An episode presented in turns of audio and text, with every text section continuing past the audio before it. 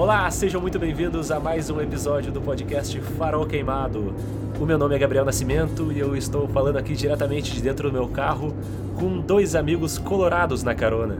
Porque o episódio de hoje é especial, o episódio de hoje é sobre o Inter, o maior clube do sul do Brasil, e eu trouxe esses dois colorados, um ultra otimista e um ultra pessimista, para falarmos sobre esses últimos anos do Inter e para projetarmos o que, que pode ser 2021 para o nosso time. Eu estou aqui com o meu amigo, como eu já disse, o otimista Israel Kubiak. E aí, Israel? Fala pessoal, como é que estamos? Tudo bem? Primeiramente agradecer aí o convite. E na verdade, como eu sou otimista, né, eu vejo o copo meio cheio até quando ele está vazio. E pau no cu do gurizada. Que ele aprenda a marcar nesse time que ele está agora. Diz que até gol de pênalti ele fez, hein? Gol que não fez para nós, ele fez para fez pro Cuiabá lá.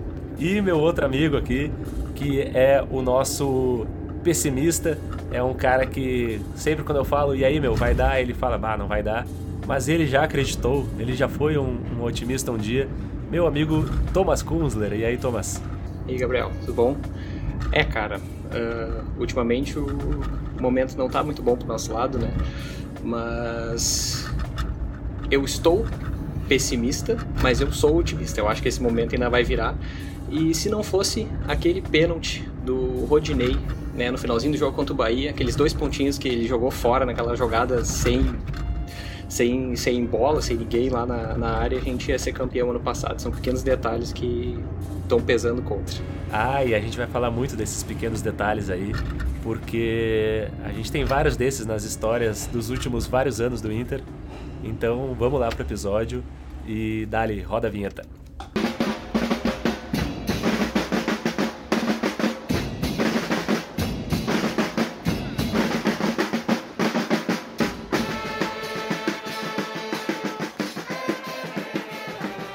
Então tá, gurizada. Agora sim, vamos lá falar do que, que a gente tem para dizer do nosso Colorado. É, a gente disse já na introdução ali do e se não fosse tal coisa. É, sempre quando eu falo do Inter nesses últimos anos, e aí vamos colocar cinco ou seis anos, eu sempre me lembro de um episódio que eu considero que seja o início da virada da gangorra. Porque a gente sabe que aqui no sul é assim, um em cima e outro embaixo. Mas tem um momento que eu acho que ele foi muito marcante dentro de tudo que aconteceu assim no efeito dominó, no efeito borboleta, no efeito cascata e tragédia no Inter, que foi quando o Fabrício despirocou no meio do jogo e mandou a torcida longe, tirou a camisa, jogou a camisa no chão. E aquele momento ali ele desgraçou a presença dele no Inter, foi escorraçado, mas a gente teve uma coisa que foi, não diria muito mais grave, mas que nos trouxe muito mais problema, que foi o substituto dele, o Jefferson. Que se não fosse o Fabrício ser escorraçado daquela maneira, o Jefferson nunca teria entrado no lugar dele e nunca teria feito aquele gol contra numa semifinal de Libertadores. E aí eu acho que aquele momento ali foi o começo do fim pro Inter, porque aí depois a gente sabe que veio o fato novo, que veio Grenal, que veio 2016 e tudo que a gente vai falar daqui para frente.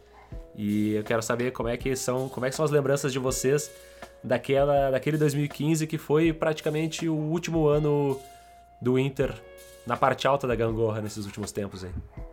É, cara, eu vou te dizer que realmente foi, como é que posso dizer assim, foi uma quebra de clima, né?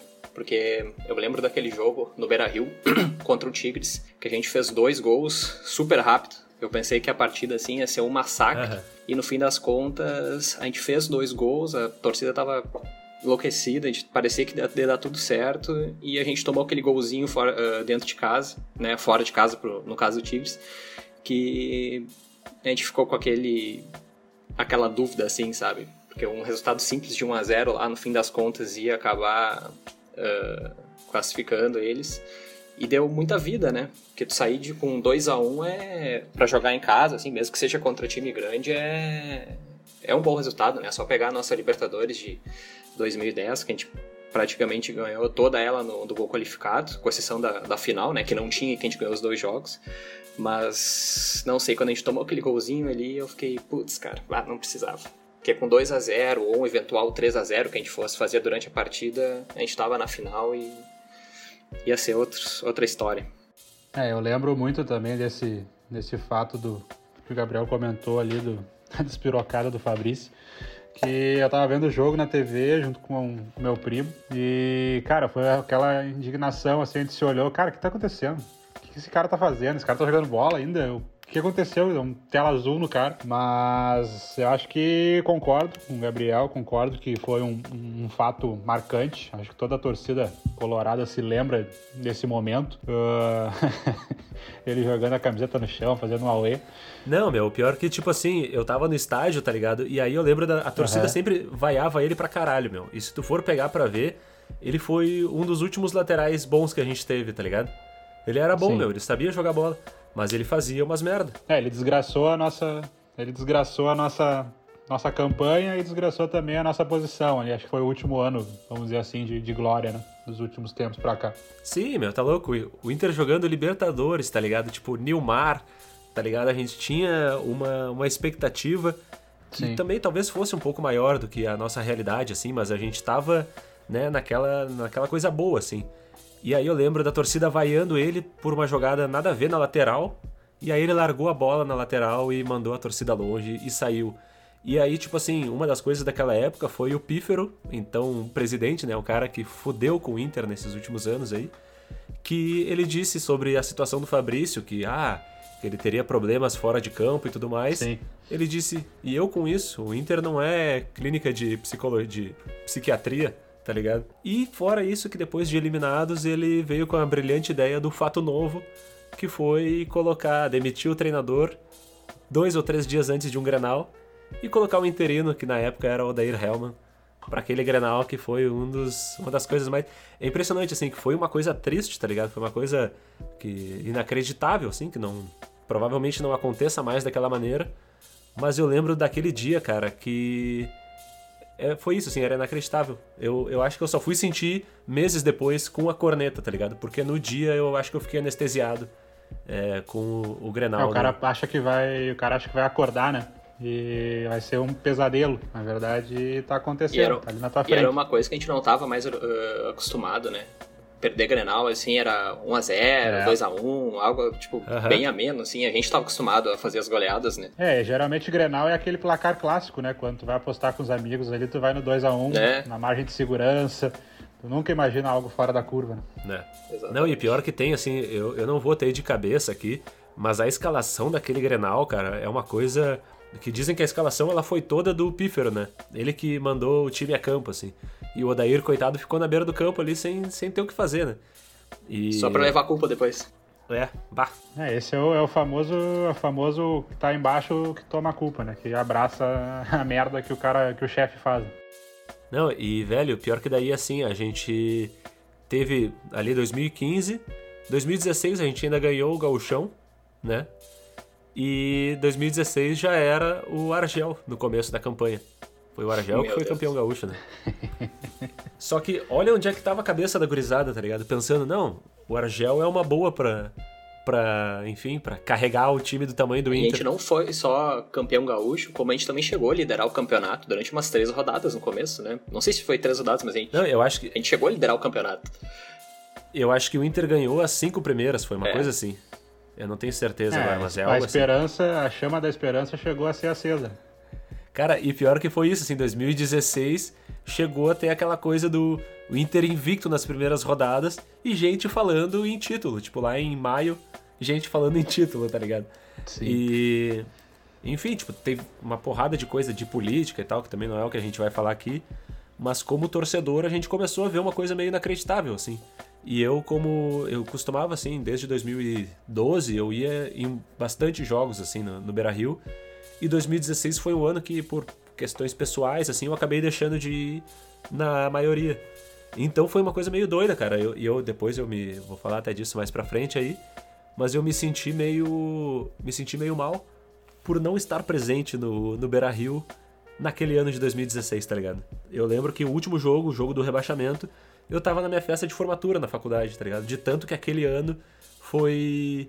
Foi, sei lá, tipo, aleatório, tá ligado? Foi uma coisa meio estranha de lembrar, meu. Cada momento, assim, umas coisas. O Inter perdendo jogos pra caralho, fechando 5, 6, 7 sequências de derrota, assim, sabe? É, eu não sei como é que. Onde é que vocês estavam em 2016? Vocês estavam indo nos jogos, estavam assistindo todos? Não, eu não, eu não tava nem muito ligado, para ser sincero, assim. Eu cheguei a me desligar um pouquinho do, do futebol, mas quando eu vi que a situação tava feia, eu comecei a ver os jogos de novo, né? Na, na pior parte a gente começa a ver. E parecia, assim, tinha uma sequência. Foi contra o Figueirense que a gente empatou em 1 a 1 aqui no, no Beira-Rio, que o Vitinho fez um gol até. Bah, não lembro, meu. Ah, ah, eu não vou lembrar mesmo do jogo, assim, mas tinha jogos que a gente via, assim, no, no, no Beira-Rio, assim, que a gente tinha que ganhar. Uhum. E a coisa não, não, rolava, sabe? Mas eram, tipo, jogos tão fáceis, assim, contra times tão, tão fracos. Curitiba também, que o, que o Danilo pegou um pênalti no, no finalzinho, que a torcida tava toda uh, com o, apagava o Beira-Rio, as luzes do Beira-Rio, a torcida ficava com o celular lá de um lado pro outro. Uhum. Nunca mais, sabe? Né? E tipo, o pessoal, o pessoal compareceu, sabe? Mas não adianta, assim, pra, pra um clube grande ser rebaixado tem que fazer muita força. E não adianta, o Pífero fez muita força, sabe? Uh, a gestão em si fez, fez muita força e deu no que deu, né?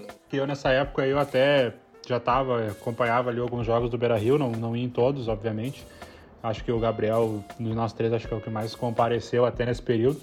Mas eu acompanhei alguns e realmente chega a ser um pouco vergonho, vergonhoso, na verdade, né? Tu via aquela atuação que, como o Thomas falou, é fazendo força para não, não ganhar, sabe?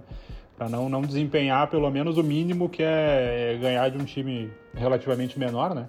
Com, com poder de, de, de, fogo, de decisão ali, com jogadores um pouco mais restrito e a gente empatando, perdendo, entregando nos últimos minutos, que é clássico do, do Inter daquela época. Nos últimos minutos tomar um e gol. com o Beira-Rio lotado, né? Óbvio, sempre, sempre.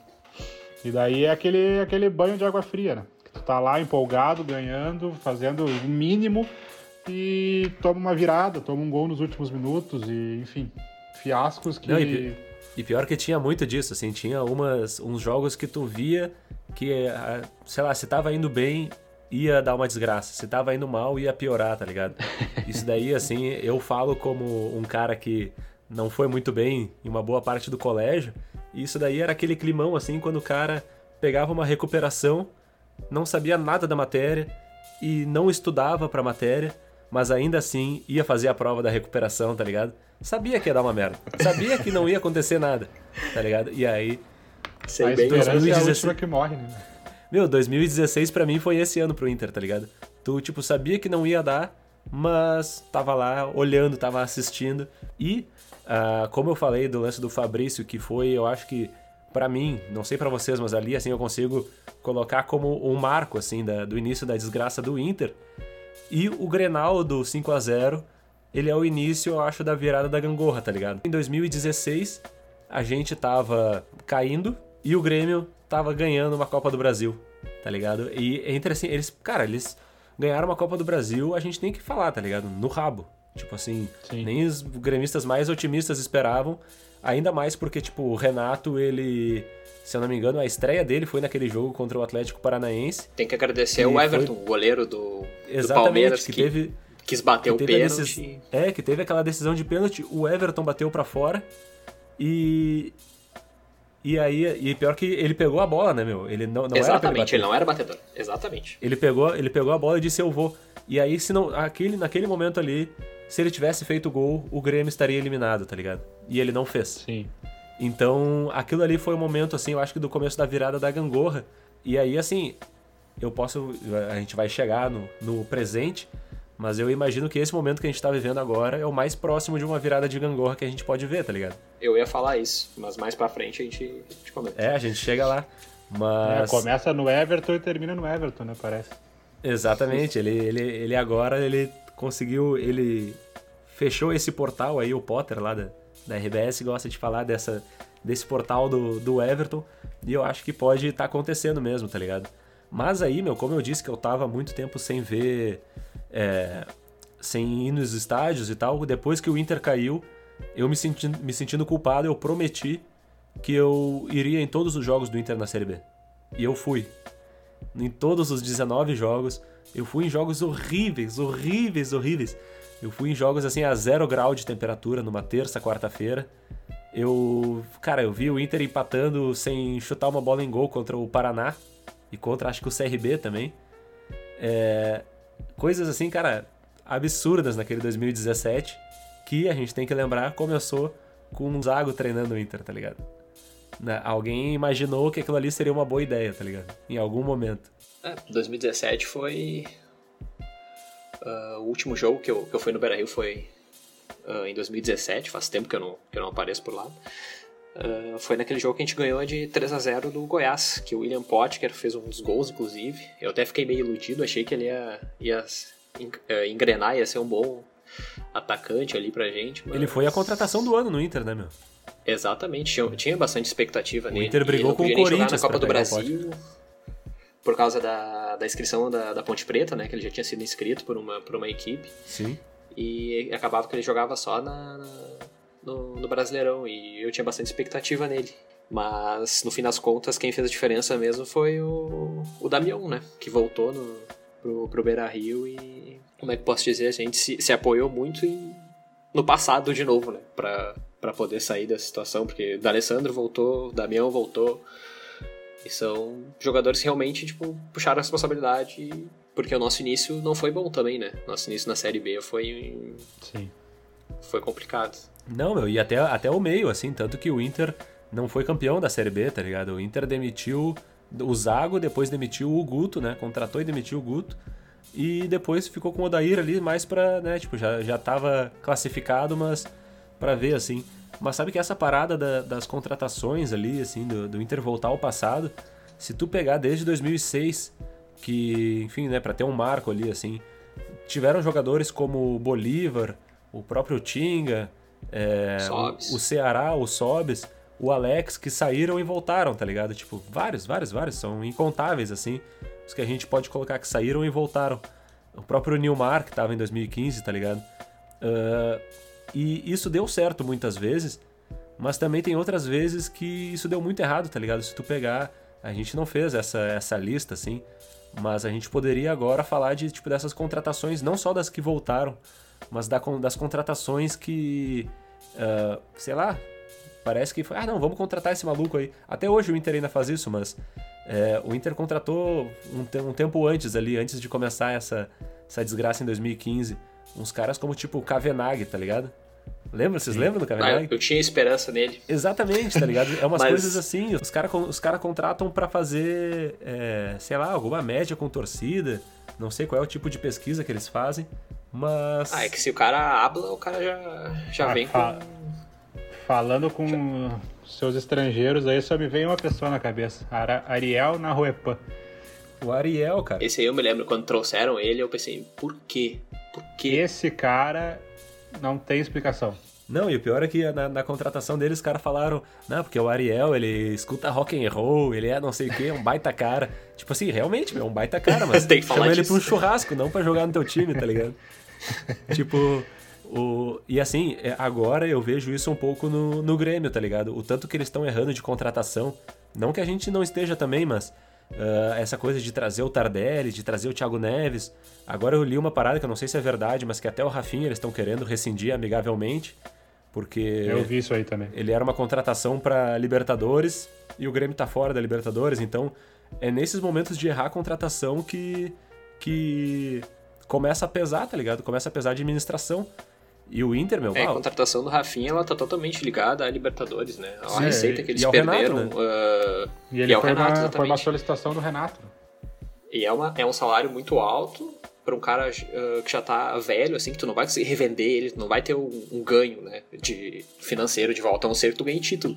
E olha o prejuízo financeiro que o Grêmio teve ficando fora da pré-Libertadores, da, da, Libertadores em si, caindo na pré-Libertadores. E, mas, então, cara... realmente, não, não tem como tu manter esse, esse tipo de cara no elenco, assim. Sim. Tu até tem como, mas daqui uns anos tu vai pagar o preço, que foi aconteceu E o patrocínio do Del Valle entra quando aí, Gabriel? Bah, podia botar, né? Mas, meu, é impressionante, assim, é, a gente ainda vai chegar no, nesse 2020 21, agora, agora já estamos inteiramente em 2021. É, o, vocês dois falaram aí no, na introdução do episódio de dois caras que estão ainda, ou estavam até pouco tempo no elenco aí, Wendel e Rodinei, Sim. tá ligado? Tipo assim, quando Sim. o Inter contratou o Rodinei, a gente via a torcida do Flamengo com aquelas coisas, bah, obrigado Inter, obrigado Inter. ah, se fuderam, tá ligado? Agora essa pica é de vocês. E o Wendel, o contrário, né, meu? O Wendel, ele veio pro Inter como um cara bom, só que, tipo, uh, ele começou bem até, tá ligado? Teve seus momentos. Só que, pelo que se sabe, ele saiu do Corinthians para vir pro Inter por 600 mil reais no contrato de 3 anos, tá ligado? 600 mil Sim. por mês. Então, tipo assim, ele nunca foi um jogador para isso. Ele nunca, em algum lugar, ele demonstrou ser um jogador para isso, tá ligado? Sim. E aí agora a gente tem essas paradas de tipo de déficit e os caralho por causa de umas contratações assim, meu. O elenco do Inter tem aí, tipo, o Lindoso, que também foi um cara que serviu por algum tempo, mas nunca foi um jogador para ser principal, para ser estrela. E, meu, não devia ganhar pouca coisa, tá ligado? Quer dizer, não deve ganhar. Ele né? renovou né? com esses jogadores em 2020, né? Porque precisou, né? Isso. O Wendel, exatamente. Mas será que, no caso do Wendel, será que realmente precisava? É, será então, precisava um manter. cara da base que tem um mínimo de.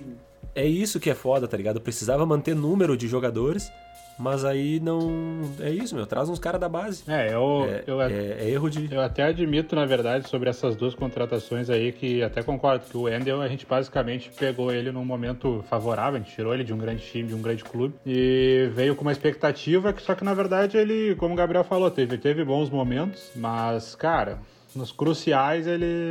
É, quando a coisa aperta, ele realmente é ele não segura, não segura o rojão. Né? E na verdade, até contradizendo o que o Thomas comentou, quando veio o Rodinei, até achei um pouco, digamos que positivo, assim, até não achava o futebol dele tão ruim. Não. Mas, calma, calma. Isso foi quando ele dele jogar, né? Quando ele tava vindo. Aí depois eu vi que os flamenguistas têm inteligência. Ele tava desembarcando do avião ali.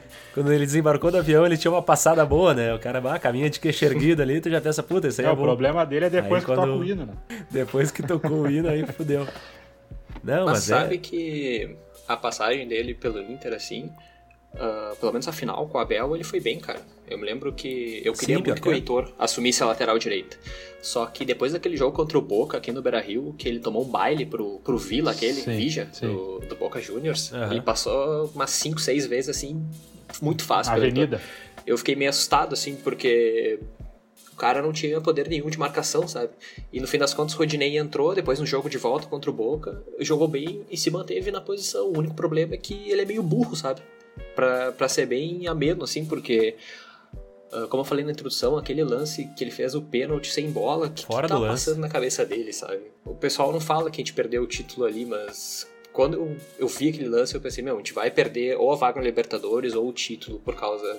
E vai faltar esses dois pontinhos, sabe? Porque a gente jogou literalmente no lixo esses dois pontos, sabe, gente? Tá, meu, então vamos falar de uma parada assim, a gente, a gente vai chegar aqui, a gente já tá, né, trazendo, não tem como não trazer pro presente mas ainda tem dois anos aí.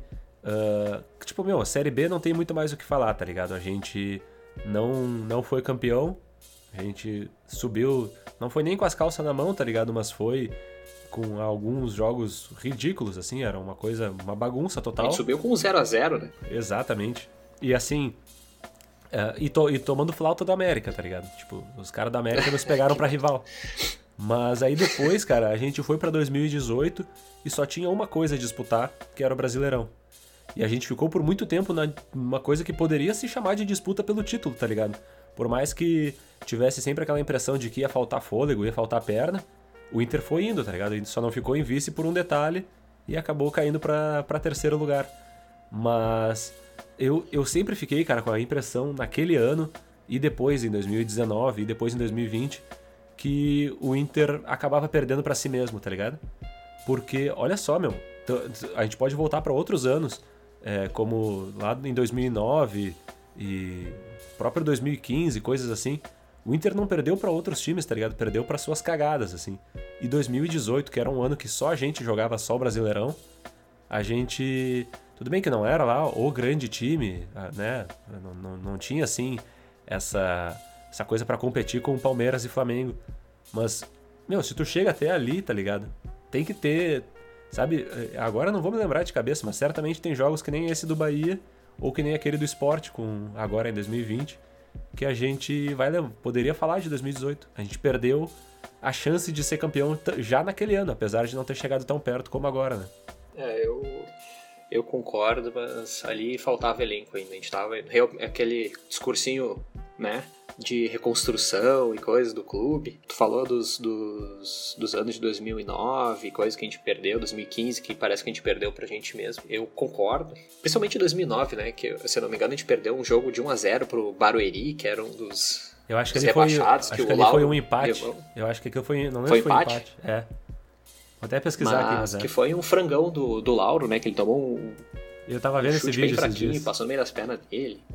Mas, enfim, o ponto é que o que eu sinto assim do Inter de agora é que. Foi 1 um a 1 um é, aquele é... jogo.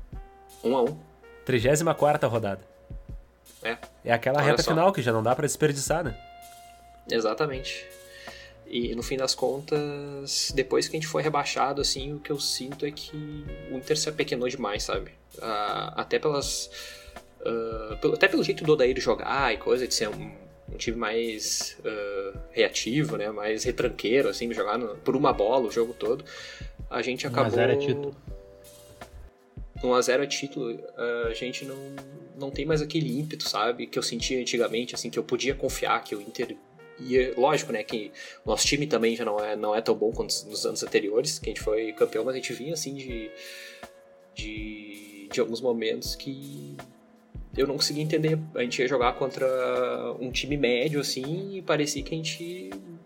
que ia ser esse último jogo que a gente jogou agora contra o Flamengo, sabe? Que a gente ia jogar contra um baita time, uma seleção, mas na real era contra um time médio ali, sabe? Um, um Atlético Paranaense da vida, que a gente vai falar mais pra frente na final da Copa do Brasil, ah. que a gente transforma os outros os times adversários em gigantes, sabe? E os times mas tu sabe gigantes. que isso para mim é coisa de mentalidade, meu. Tipo. Uh eu não queria, né? Nem, nem tem muito assim como falar de política, mas por exemplo, e lá em 2014, eu acho que teve aquele 4 a 1 né, do Inter. Foi 2014, né? Acho que foi. No Gauchão. Que o, o, o Inter chegou um momento no segundo tempo que tirou o pé. Que ficou meio que implícito ali, ou até combinado com, com os outros jogadores, que o Inter tirou o pé e ganhou de 4 a 1 um Grenal que podia ter ganho, sei lá, de 9, tá ligado? E aí depois, quando chegou a, a, situação inversa, o Grêmio não tirou o pé. Ou talvez tirou, porque também o 5 a 0 poderia ter sido mais. E isso é uma coisa meio de mentalidade. Alguma coisa, assim, já naquela época e de lá para cá, transformou, porque assim, a gente vê. A gente imagina o Inter como a gente torce para ele, como a gente quer que seja. Só que uh, a gente esquece que tem pessoas gerindo o clube e tipo assim, passa para passa pro sub pro subalternos lá, desde o presidente até o conselho, até a comissão técnica, passa uma ideia de tipo, não, a gente a gente quer chegar só até aqui, tá ligado? É é isso que a gente precisa, é isso que a gente merece, sei lá. E daí, meu, de, nesses últimos anos tem, tem muito disso, assim, essa sensação de que é difícil jogar contra o Vasco. Eu acho que foi em 2018, cara, esse jogo contra o Vasco, que foi até a estreia do Luxemburgo lá no Vasco. Foi um jogo no, no, no Rio de Janeiro que o Inter tomou 2 a 0 E em 15, em, em, acho que nem 15 minutos, o Vasco meteu 2 a 0 no Inter e deu um nó tático, tá ligado? Impressionante. E foi daqueles, daqueles pontos perdidos que o Inter poderia ter brigado, tipo assim, não é para ser difícil tu jogar contra o Vasco brigando para não cair, tá ligado? Sim. Mas o Inter consegue. Ainda mais o Vasco, né? O Vasco tá numa situação assim que de anos já que tá, eles Não, e aí tipo São assim, tipo ioiô, bate os... e volta, bate e volta. O, a gente a gente meteu 5 a 1 no São Paulo, tá ligado? A gente jogou cabeça com cabeça contra o Flamengo.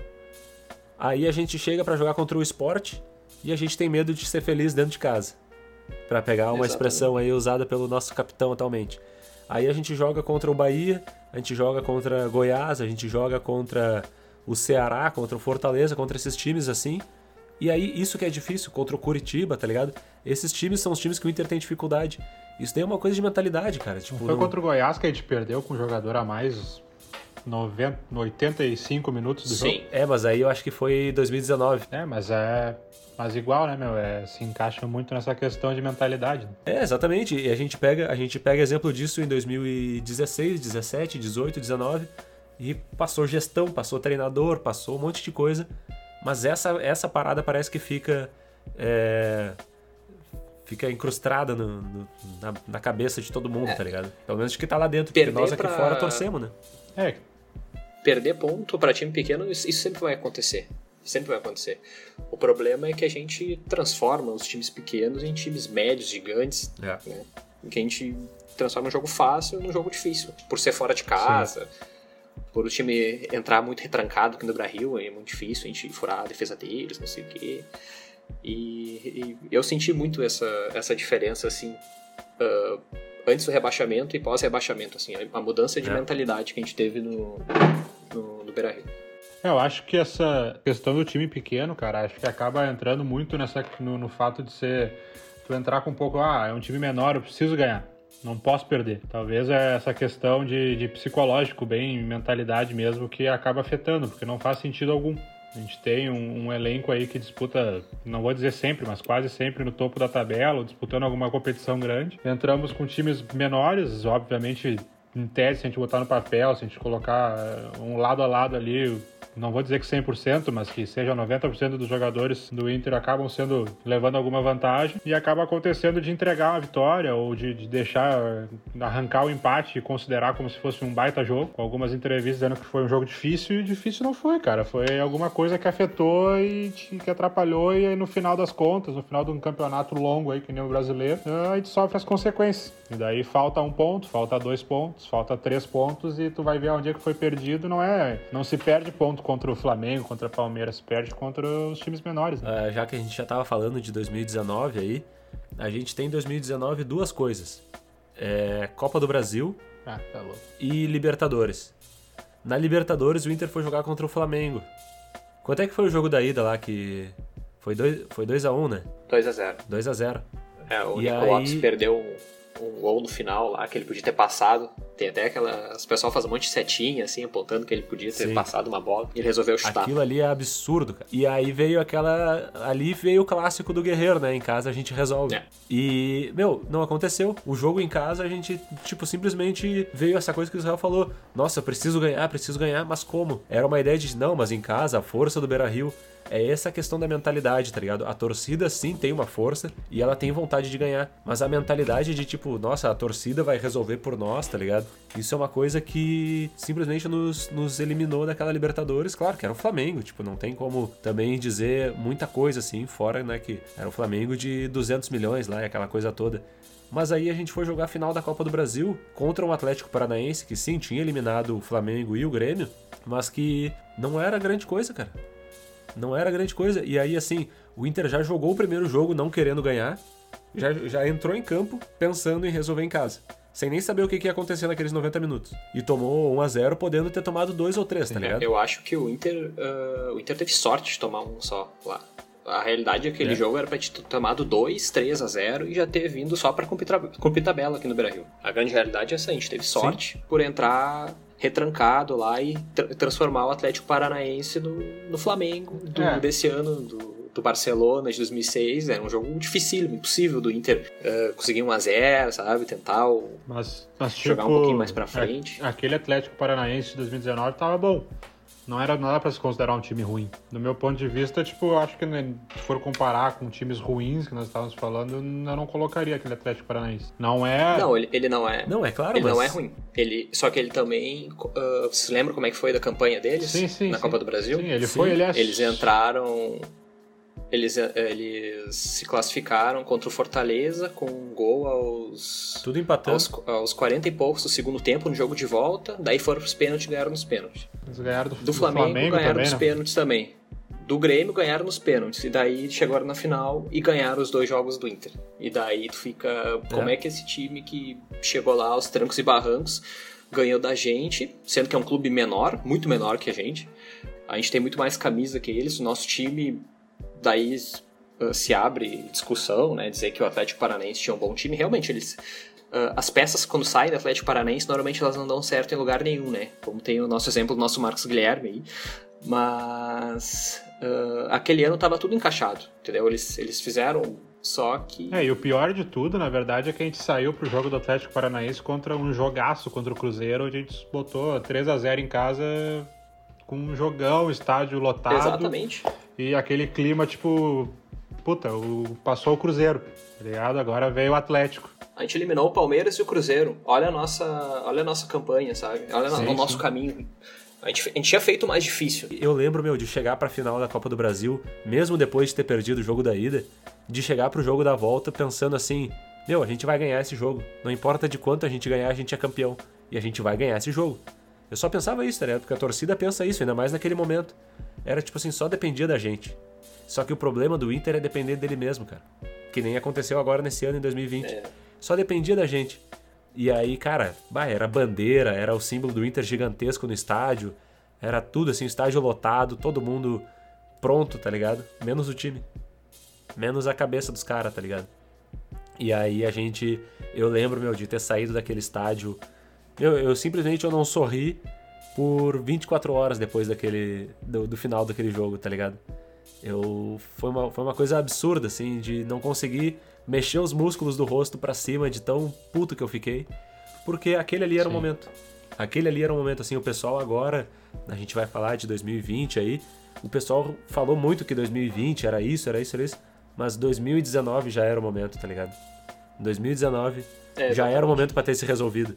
2020, a minha frustração com 2019 foi maior do que a que foi com 2020. Apesar dos pesares, assim, a minha, eu não sei vocês aí, assim, mas a, na minha cabeça foi muito mais grave, tá ligado? A forma como aconteceu.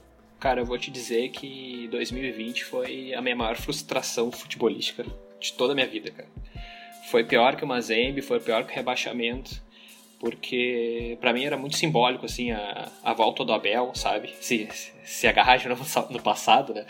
Mas a volta do Abel, a arrancada, o 5x1 no São Paulo, aquele Grenal, virada no Grenal, nos acréscimos, sabe? Tava tudo se encaminhando assim para ser aquela arrancada assim que a gente ia contar pros netos assim, ah, se lembra lá em 2020, ano de pandemia, ah, yes, é verdade. que o Cudê largou o time no meio do da, da temporada e que o Inter ia. Parecia que o Inter ia brigar para não cair, né? Que nem o pessoal, o pessoal sempre falava, ah, só quero que chegue nos 45 pontos logo e que comece a temporada uhum. que vem. E o Abel faz esse trabalho extraordinário, assim, totalmente fora da, é, foi quase o renascer das cinzas ali, né, meu? Quase um voo da Fênix, que a gente tava relativamente numa campanha linear e quando a saída do Kudê ali totalmente inesperada, o time afundou. Óbvio, teve troca de treinador, teve toda uma mudança ali, mas enfim, a verdade, a verdade é que o time afundou ali.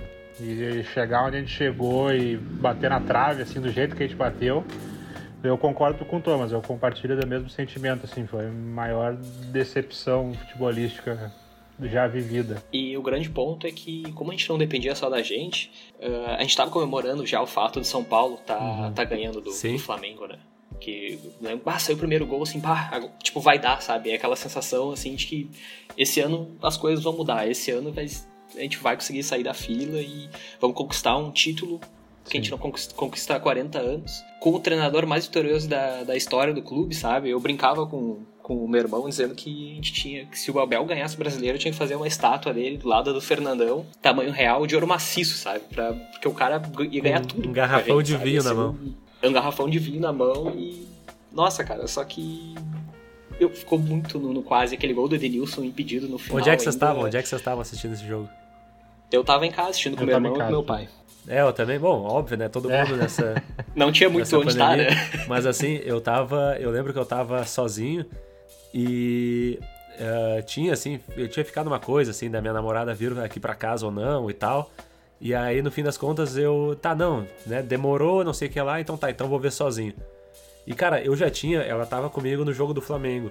No jogo do Flamengo, eu tinha feito uma loucura, meu. Eu peguei, assim, botei a minha caixa de som no máximo do volume, uma, um vídeo no YouTube com três horas de música da, da Popular. E eu fiquei tocando aquilo ali, assim, desde a, das, sei lá, do meio-dia, no repeat. Meio-dia eu tava, já tava bebendo naquele domingo, assim. E fiz uma loucura. e aí, claro, né, meu? Primeiro tempo foi um absurdo. Eu fui pro intervalo doido e tal, conversando com todo mundo no celular. E aí, o segundo tempo, a gente toma uma expulsão do, do Rodinei. E. Puta que pariu, né, meu? Rodinei de um milhão ali. Pobre do, do Elusmar. É. E aí a gente. Enfim, né, meu? Foi, Só um parênteses. Foi aquele. É, óbvio. Não, isso aí. Muito não contestável. Nem, é, contestável muita coisa nesse campeonato, na verdade, né? Mas aí, assim, chegou. Foi aquele balde de água fria que eu pensava assim, tá, deu, né? Porque, tipo, deu. Realmente. Uh, o Inter vai ganhar do Corinthians, mas o Flamengo vai ganhar também. E aí, tipo, pronto, é isso. Já, agora já acabou. Foi um balde de água fria. Isso foi tipo assim, domingo, segunda, terça, quarta. Só que no dia do jogo eu pensei, meu, tem alguma coisa aí para acontecer, tá ligado? Alguma coisa vai acontecer. E aí eu também fiquei naquela, assim, não sabia se eu ia beber ou não, se que, que eu ia fazer, se, se fosse sair pra, pra rua para comemorar, se eu ia buzinar na janela, o que, que eu ia fazer, tá ligado? Não sabia. Eu já tava imaginando, assim, eu tinha já minhas promessas, que inclusive eu vou falar depois aí de promessas, mas. É... Meu, naquele lance final, um gol do Edenilson, nos acréscimos, no último minuto, no último segundo, e ele sai comemorando. Eu fiquei em pé na cama pulando, meu, que por muito pouco eu não me desequilibrei e caí da janela. E aí, só que assim, sem tirar o olho da TV, tá ligado? sem tirar o olho da TV. Só que daí eu olhei pra TV e falei: não é possível, não acredito, achando que a gente ia ser campeão, tá ligado? Eu falei: não é não, possível, campeão cara. por uns três segundos. E aí realmente e aí realmente não era possível. E aí eu falei, não é possível que aquele cara tava é impedido. Como... Não, é como aí... diz um amigo nosso aí, né? O nosso saudoso Thiago Rama, um abraço para ele. Mas ele fala que se ele fosse o Rodinei naquele momento ali, ele tirava a camisa e dava um bombão no, no, no bandeirinha e azar. Acaba o jogo assim mesmo e se azar, é isso aí que tem. Porque, cara, aquilo ali não, é... cara... não se faz nos com o pior inimigo, cara. Aquele, aquele pingo de esperança, tu pegou a taça e largou durante três segundos e já era. E uma cena também que, que me fica muito na cabeça, que ficou até, acho que postado muito nas redes sociais aí depois, foi os próprios jogadores do Flamengo ali, que o jogo acabou um pouco antes, olhando o jogo no celular ali, com aquela decepção, uhum. vai, não vai, vai, não vai. E, puta, os caras foram campeão de novo, vendo no celularzinho, todo mundo reunido, e a gente numa frustração desgraçada. Ah. E eles nem comemoraram direito, né, não, meu? Isso foi o pior também. Eles nem comemoraram direito, cara. É foda, cara. É, também, o que outro amigo meu diz aí é que, tipo, que o Flamengo tivesse sido campeão então, meu. Três rodadas antes. Azar. Exatamente. Exatamente. É, esse é o grande ponto. Se, não, se eles tivessem ganhado o último jogo, ah, começa o jogo ali, 2 a 0 pro Flamengo, beleza. A gente pega ali, assiste Exatamente, o jogo até o final. cara, era isso. Não, foi, então... foi isso que eu pensei, porque como eu disse ali, assim, tanto em 2019 quanto em 2018 e qualquer ano, o problema do Inter é depender dele mesmo, tá ligado? Porque a gente já foi para aquele último jogo sabendo que não dependia só dele mesmo. Que o Flamengo precisava perder ou empatar, agora já nem lembro, e o Inter precisava ganhar. Só que assim, se o Flamengo tivesse ganho o jogo, o Inter eu tenho certeza, cara, que o Inter ia ter ganho o jogo também. Sim. Ia ter. Ah, chega ali no intervalo, o Flamengo tá metendo 3 a 0 no São Paulo. O Inter ia jogar soltinho, meu. Ia fazer 3 a 0 no Corinthians e ia dizer: "Nossa, fizemos uma boa campanha, não sei o que e tal" por uns percalços, perdemos do confronto direto, tá ligado? Beleza. É. Mas a questão é que a gente sabe também, né, meu, que tem aí, como o Israel falou lá no começo, aquele lance do Wendel contra o Sport, tá ligado? No, o, e que não só do Wendel, né, o, jogo, o lance do Lomba, aquelas coisas assim, umas coisas inacreditáveis para acontecerem na, em últimas rodadas, tá ligado? É, do... é, Eu acho que esse lance do Lomba é bem emblemático, assim, sabe? Essa coisa da mentalidade perdedora que tá no Beira Rio já há um tempo, sabe? É isso. Um jogador não pode. Um jogador, em hipótese nenhuma, né? Tu pode dar as costas pro lance ali e dizer, não, a bola saiu, a bola saiu. E ganhar no grito, Isso sabe? a gente não faz Tem nem, que... nem pelada, né, meu? Nem futebol que a gente Exatamente. joga, paga pra jogar aqui, na, aqui em Porto Alegre, de gurizada, e nem, nem ali acontece isso enquanto a bola não não saiu totalmente ali, tipo, não, não, não foi isolada pra linha de fundo, tu tem que tá estar tá ligado no lance, sabe? Daí ele levanta a mão, ele, de certa forma, desarma a zaga, né? Porque. E, mas a zaga também tinha que ter continuado na, na bola, tinha que ter todo mundo continuado na bola, sabe? É aquela coisa assim do time que. Ah, tá ali, a gente tá disputando, sabe? Vamos tentar ser campeão, se der, né? De repente sim, a gente é. Sabe? Aquela não é aquela coisa assim, não, vamos ser campeão, a gente é grande, tipo, sabe? A gente quer isso. Faltou, é aquela... faltou um sangue no olho, faltou uma garra ali, né? Exatamente, faltou sangue E sobre olho. o Wendel, é. eu já, já fiz minha declaração para ele, eu prefiro não comentar.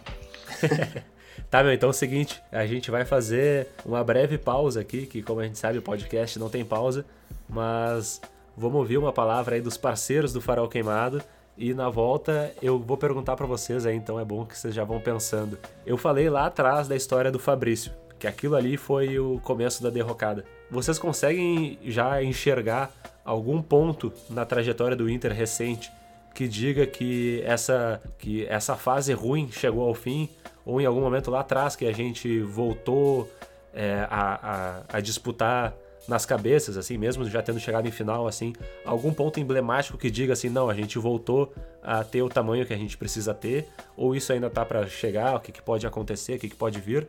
E outra, a gente vai falar também é das nossas expectativas para esse 2021 aí, que barbaridade, né? Muita coisa para acontecer. Então, vamos lá com os parceiros do Farol Queimado. Vocês já sabem, vocês conhecem os parceiros de longa data aqui do Farol Queimado, e eu vou começar falando pela Academia Ativos do meu amigo Thomas e da família dele. O Thomas esse que está participando com a gente aí da gravação do episódio. Vocês sabem que a Academia Ativos é uma academia aqui de Porto Alegre que agora com a pandemia está funcionando sob os decretos, né? Atendendo três pessoas por horário, todo mundo de máscara. Entre em contato com eles no Instagram, academiaactivos. Vocês vão ter lá o contato com o WhatsApp também e tudo mais, tudo por ali, é facinho. Fica aqui em Porto Alegre, na Dom Pedro II, número 1223. Vai lá para malhar o corpinho, fazer uma musculação, um funcional individual. Vocês também conhecem a Sustain Home, que é uma consultoria de sustentabilidade é uma comunidade verde que vai te ajudar a tornar a tua casa mais sustentável e mais econômica. Tu vai salvar um dinheirinho no final do mês. Tudo isso através de inovação, tecnologia e novos hábitos. Então procura a Sustain Home no Instagram, sustain.home. Eles oferecem um monte de informação legal por lá também. Entre em contato com eles que eles vão te mostrar tudo de melhor do trabalho deles. E vocês também conhecem a Pampa Vape House, que é a melhor loja de vaporizadores e e-liquids do Brasil. Os caras têm um atendimento super personalizado e atencioso lá no WhatsApp, número 51 aqui de Porto Alegre, mas com entrega para todo o Brasil, tá? 51 989 266 481. Vai lá, procura, entre em contato com a gurizada que eles vão te ajudar a melhorar o teu estilo de vida do vapor. E você sabe que o Farol Queimado faz parte da Podcasters Unidos, hashtag e arroba Podcasters Unidos no Instagram. Vocês vão encontrar lá um perfil cheio de podcast de qualidade, cheio de podcast do underground, que não tem aquele hype, né? Mas tem assim, ó, gente boa falando coisa boa, é sensacional. E é isso aí, gurizada. E vamos aproveitar esse momento aqui também para falar, já que a gente tá falando de Colorado uma das coisas que mais marca a nossa paixão pelo Inter é, são as camisetas, né? Carregar o Inter com a gente, onde a gente for. Eu, todas as viagens que eu faço, eu gosto de levar as camisetas do Inter comigo. Tenho aumentado minha coleção nos últimos tempos, mas tem aquelas camisetas antigas, aquelas clássicas, que a gente sabe que as originais estão bem castigadinhas, elas estão já bem velhinhas, ou então são muito caras. Mas tem um cara que está fazendo um trabalho muito foda com réplicas de camisetas antigas do Inter, que é o Leonardo, do perfil Inter Underline Retro no Instagram. Ele atende também pelo WhatsApp ali, se tu entrar no perfil dele, tu vai ver as várias réplicas que ele fez de camisetas da Lecoq, que forneceu material esportivo nos anos 80, as clássicas da Adidas entre os anos 70 e os anos 80 também, camisetas de goleiro sensacionais tem assim muita coisa legal. Eu mesmo comprei uma manga longa da Lecoq Sportif vermelha, lindona, lindona, lindona, que se vocês olharem no perfil dele lá vocês vão ver. E comprei de presente pro meu amigo Israel, que tá de aniversário hoje, dia 18, no dia da gravação. Eu dei de presente para ele uma jaqueta sensacional, uma réplica da jaqueta da Adidas, é, entre 80, sei lá, 79, 80, 81. É uma jaqueta sensacional que vocês encontram lá as fotos no perfil Inter Underline Retro do Instagram. Israel já vestiu, já experimentou e ficou linda pra caralho, né, Israel? Exatamente, exatamente. Cara, a perfeição do material ali, ela realmente, se tu não sabe, se tu não conta pra ninguém, passa bem despercebido que, que é uma réplica, é muito bem feita, é muito, veste muito bem. E, cara, é fenomenal. Acessem lá o Instagram dele e dê uma conferida porque é muito bom mesmo. Só não tô vestindo ela porque tá uns 30 graus em Porto Alegre agora, mas muito obrigado aí, Gabriel, pela lembrança. Tamo junto. Bah, velho, mas no inverno tu vai estar tá muito bem vestido. Isso daí é traje de gala. Isso daí, se tiver algum casamento no meio do ano, se a pandemia estiver controlada, pode ter certeza que pode vestir nisso daí, porque isso daí é traje de gala cerimonial, meu. Bagulho lindo demais. Quem não viu, procura lá que vai, bah, vai se. Vai adorar, meu. É pra amante dessas relíquias antigas aí. Então é isso aí, gurizada. Bola ao centro e o segundo tempo vai começar.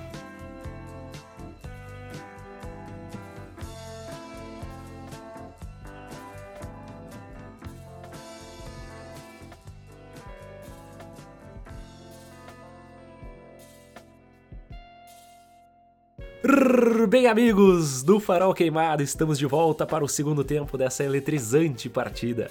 Aliás, inclusive, uma coisa que eu sinto muita falta era isso, meu. Quando eu ia no estádio, eu gostava de assistir o jogo e eu ficava mandando áudio de WhatsApp aqui pros amigos, tá ligado?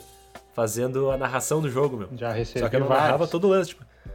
eu- às vezes eu narrava o lance, mas uh, largava fora, tipo assim, ficava três minutos narrando a porra e não acontecia nada, sabe? Mas, meu, eu já narrei gol, eu já narrei uns lances absurdos, assim, e metia. Porque, tipo assim, quando eu tô no estádio, eu sei o nome de todos os jogadores do Inter, posição e o caralho, como é que faz, como é que vem. Só que daí, tipo assim, eu sempre falava, ah, não sei o que, não sei o que, e o cara do Goiás vem com a bola, tá ligado? E, tipo, o de verde. O outro time, foda-se. Uhum. O outro time, foda-se. Mas, meu, era muito bom isso, cara. Fazia. Era Rádio Nascimento. Rádio Nascimento com o narrador o Nascimento, o comentarista o Nascimentinho e o repórter de linha de fundo que era o Antunes, tá ligado?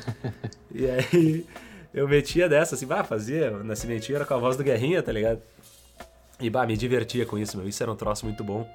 Aliás, eu tô fudidamente louco para voltar a assistir jogo no Beira Rio. E vamos ver se tu volta, né, Thomas? Vamos ver, vamos ver. vamos eu tava ver. afim de voltar já, mas. Vamos lá que eles vão perder motivado. Vamos esperar passar a pandemia. É Beira Rio, não tem coisa melhor. Te lembra de um jogo que a gente foi uh, que o Inter perdeu pro Veran... Não sei se foi pro Veranópolis, mas que o... aquele zagueiro Romário, não sei se tu lembra dele, que era nosso. Lembro dele, ele mano. Ele era sub-20, e daí tinha os papos que rolavam no Beira Rio que quando ele assumisse a titularidade, o Índio nunca mais ia voltar pro, pro, a ser titular. E nesse jogo ele deu. Uh, teve uma bola que lançaram na, na nossa área, ele deu uma rosca para trás, que serviu de lançamento pro cara, pro atacante do Veranópolis, e no fim das contas ele acabou fazendo o gol.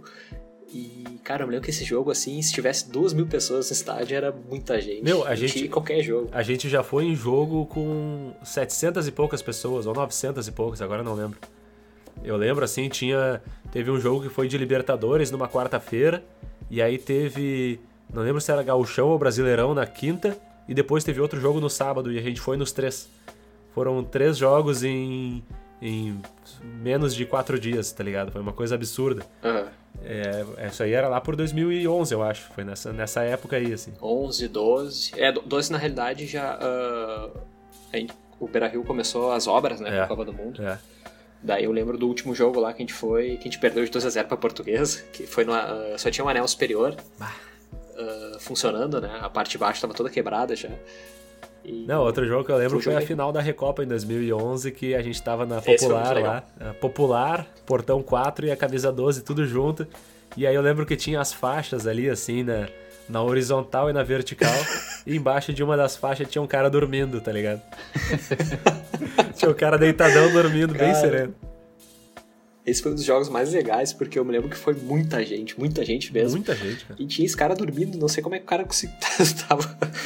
não sei como é que ele tava dormindo ali, porque tava todo mundo pulando, gritando em volta dele. O estádio tava tremendo e. Devia tá, estar tá sóbrio. ah, sério também. Não, quem entrava sóbrio naquele, naquela época lá era exceção, tá ligado? Porque é. não podia beber no estádio, sóbrio. mas. Mas, meu, agora aquilo que eu deixei ali pendente antes da gente falar dos parceiros ali. Uh, vocês acham que já aconteceu essa virada? Que já aconteceu algum momento para dizer, assim, seja em 2019, agora em 2020, se foi o, o, último Grenal, se foi alguma coisa assim, algum momento que diga o Inter tá brigando nas cabeças ou ainda tem que provar, tem que fazer, tem que correr atrás? Eu acho que brigar nas cabeças a gente vai estar, mas não sei se a gangorra virou ainda. Eu tô, eu tô acreditando que sim, mas eu, eu sei que o Grêmio, a gangorra do Grêmio desceu, entendeu? No momento a gangorra tá quebrada no meio. Eu acho que o Inter, se o Inter tivesse confirmado o título ano passado, com certeza teria virado, mas eu, eu acho que o Inter ainda falta o Inter conquistar um título porque nosso nossa última conquista que teve, assim, conquista concreta foi ganhar o Grenal de virada e isso é, é muito pouco para dizer que é virou a, a, a Gangorra. Por mais que a gente esteja chegando todo ano aí no, na Copa do Brasil, uh, chegamos no ano passado no, na, no, no final agora do, do, do Brasileirão, né? Uh, fomos vice-campeões, mas eu acho que o Inter ainda falta confirmar que a Gangorra subiu pro lado do Inter. Eu, como um bom otimista, né, como mencionado no início do, do programa, aí, eu não sei, não consigo dizer, afirmar que teve um, uma virada já, mas eu acho que tem alguns fatores que já nos ajudam muito. Sei que parece até um pouco estranho, mas o próprio Grenal ali, que a gente quebrou um certo tabu, que nós estávamos montado em cima de um, de um processo ali que estava nos incomodando. Uh, o próprio segundo lugar no campeonato, que por mais indigesto que seja, foi uma campanha que talvez possa ter sido considerada uma das melhores aí dos últimos tempos, principalmente do momento do Abel ali para frente. E, cara, uma coisa que para mim é até engraçado, mas que até pode traduzir aí como uma possível fim de uma novela, é a contratação aí do nosso querido Tyson, ah, né? volta para casa. Então é, é, tipo assim, é uma coisa que já está sendo prometida mais tempo do que sei lá o que, cara. Mas, enfim, faz pelo menos aí 3, 4 anos que a gente brinca, ah, ano que vem, ano que vem, ano que vem, e o ano que vem chegou. E o cara vem para casa, mas tem tudo para ser uma boa temporada aí, eu vejo como uma possível virada que vem acontecer. E concordo plenamente ali com o que o Thomas comentou, que aqui geralmente no Sul é, é um em cima, outro embaixo. Né? Dificilmente a gente vai pegar os dois times em momentos de alta e a do Grêmio agora ao que tudo indica, temos fatos comprovados aí, né? Sucos de uva e de laranja comprovando que, que o processo deles está mais difícil que o nosso. Não, e cara, é exatamente isso. Assim, uh, antes ainda de falar do Tyson, essa parada da gangorra, se tu for ver, o Inter e o Grêmio, eles nunca, eles já tinham tido outras vezes uh, várias oportunidades de se enfrentar na Libertadores. Teve aquela clássica Sim. em 2011, né?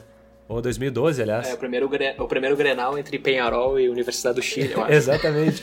Que o, o, Grêmio, o Grêmio foi eliminado e, e aí o Inter entrou e foi eliminado também, tá ligado? Tipo, daí teve lá em 2019 a Copa dos Gaúchos, com a RBS zicando, né? A Copa dos Gaúchos. Vai ser a final da Copa dos Gaúchos. Não deu nenhum, nem na Libertadores, nem na Copa do Brasil. Aí depois, ano passado, agora 2020 também teve a mesma coisa, a Recopa dos Gaúchos, que é, foi, foi o, o Grenal entre Flamengo e Palmeiras ali, né?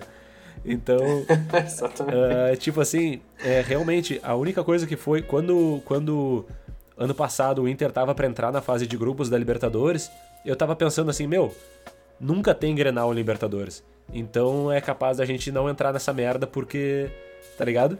Não, não pode acontecer, parece que é uma coisa Sim. que tá proibida de acontecer. E aconteceu, tá ligado? No fim das contas foi pior para nós, porque a gente teve a primeira derrota, né, no clássico da Libertadores, que foi também aquela desgraça, assim. Mas, agora esse ano a coisa é diferente, porque o Grêmio, ele teve o maior vexame de um clube gaúcho na, na, na Libertadores. Nunca um clube gaúcho tinha ficado na pré-Libertadores, tá ligado? Uh, o Inter já foi eliminado na primeira fase em 2007. É, Mas assim, dessa maneira, como o Grêmio foi, e ainda mais com duas derrotas e com duas viradas. Inclusive dizem isso, né? Que o Del Valle tu não precisa agitar, é só virar duas vezes. E... é aquela promoção, e... né, meu? Tu compra, compra um, leva dois. não, e é assim, cara, tipo, tem essa história aí, tem todas as coisas que eu falei das contratações erradas do Grêmio nos últimos anos. Tem agora a saída do Renato, tá ligado? Que eu realmente achava que o, o Grêmio ele tava muito confortável porque o Renato passava uma segurança para eles, tá ligado? Então, com a saída agora dele, o Grêmio vai ter que correr atrás, vai começar um processo. E assim, todos os times nos últimos anos no Brasil recomeçaram processos ou começaram novos processos. E o Grêmio, ele foi sempre mantendo ali, né? É, é impressionante, cara. Cinco anos quase, quatro anos e sete meses. Com Sim. um treinador só é muita coisa, cara, tá ligado? Então, tipo, foi uma, uma zona de conforto que se criou que agora vai ser abalada. E aí, claro, né, o, o Thomas mesmo disse, é pouco que a gente fez até aqui.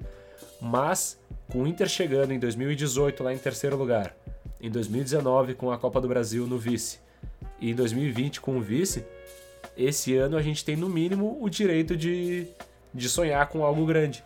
E a vinda do Tyson, como o Israel falou, é uma coisa que, tipo, vai nos.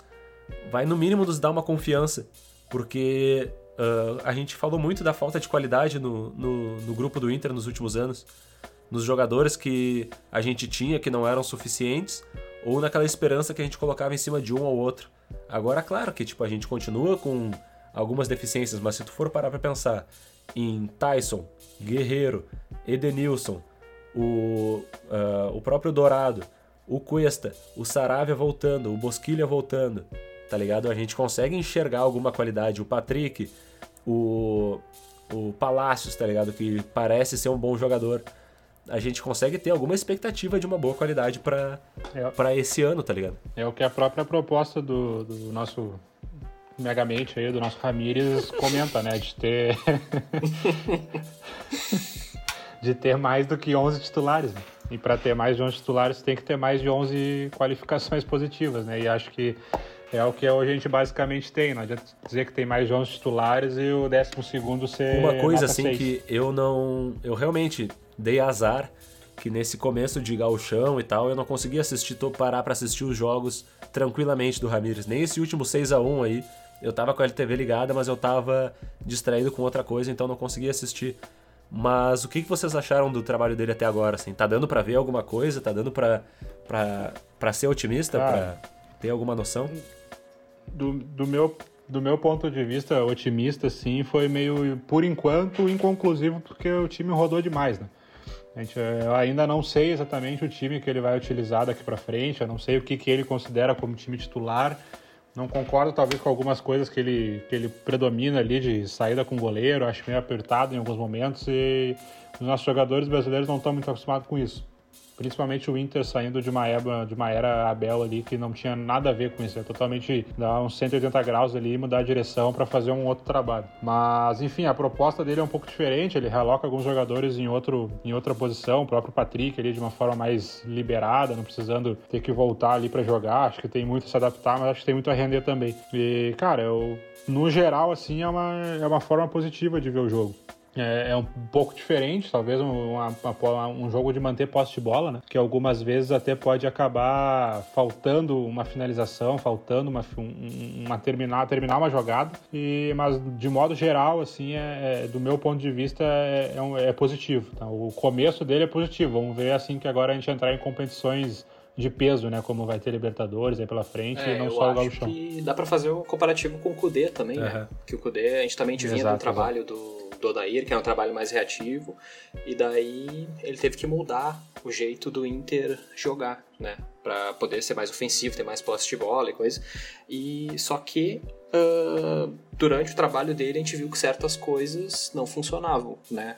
É, os laterais não tinham cacoete de ataque, tanto é que eu, eu brincava com o meu sogro que o Moisés ele sempre chegava na, na bola, ele dominava a bola, daí bah, ele vai enfiar a bola para alguém lá na frente, ele vai cruzar, daí ele dominava, enquadrava o corpo pro lado e tocava para trás. Era sempre essa jogada que ele fazia. Ele, a gente mantinha a posse, mas a gente não fazia nada, né? Com o Abel já foi bem melhor. E esse é o grande ponto. Como é que o, o o Angel vai fazer para adaptar as peças para o esquema dele ou adaptar o esquema para as peças que ele tem disponível, que é o que foi um dos grandes problemas do Kudê, que também deixou o Moledo na reserva, né? E o Moledo uh, não tem a saída de bola como tinha o Zé Gabriel, mas ele passava muito mais confiança, né? O, o próprio Cuesta, é outro Cuesta é. quando tá jogando do lado do Moledo, uh, ele resolve também o problema da, da, da bola aérea, né? E tem que ver se uh, o Angel vai cometer esse mesmo erro de não adaptar o esquema dele às peças que eles têm, né? Certas coisas não vai ter como, como, ele, como ele encaixar no, no esquema dele, eu acho, né? Na minha opinião.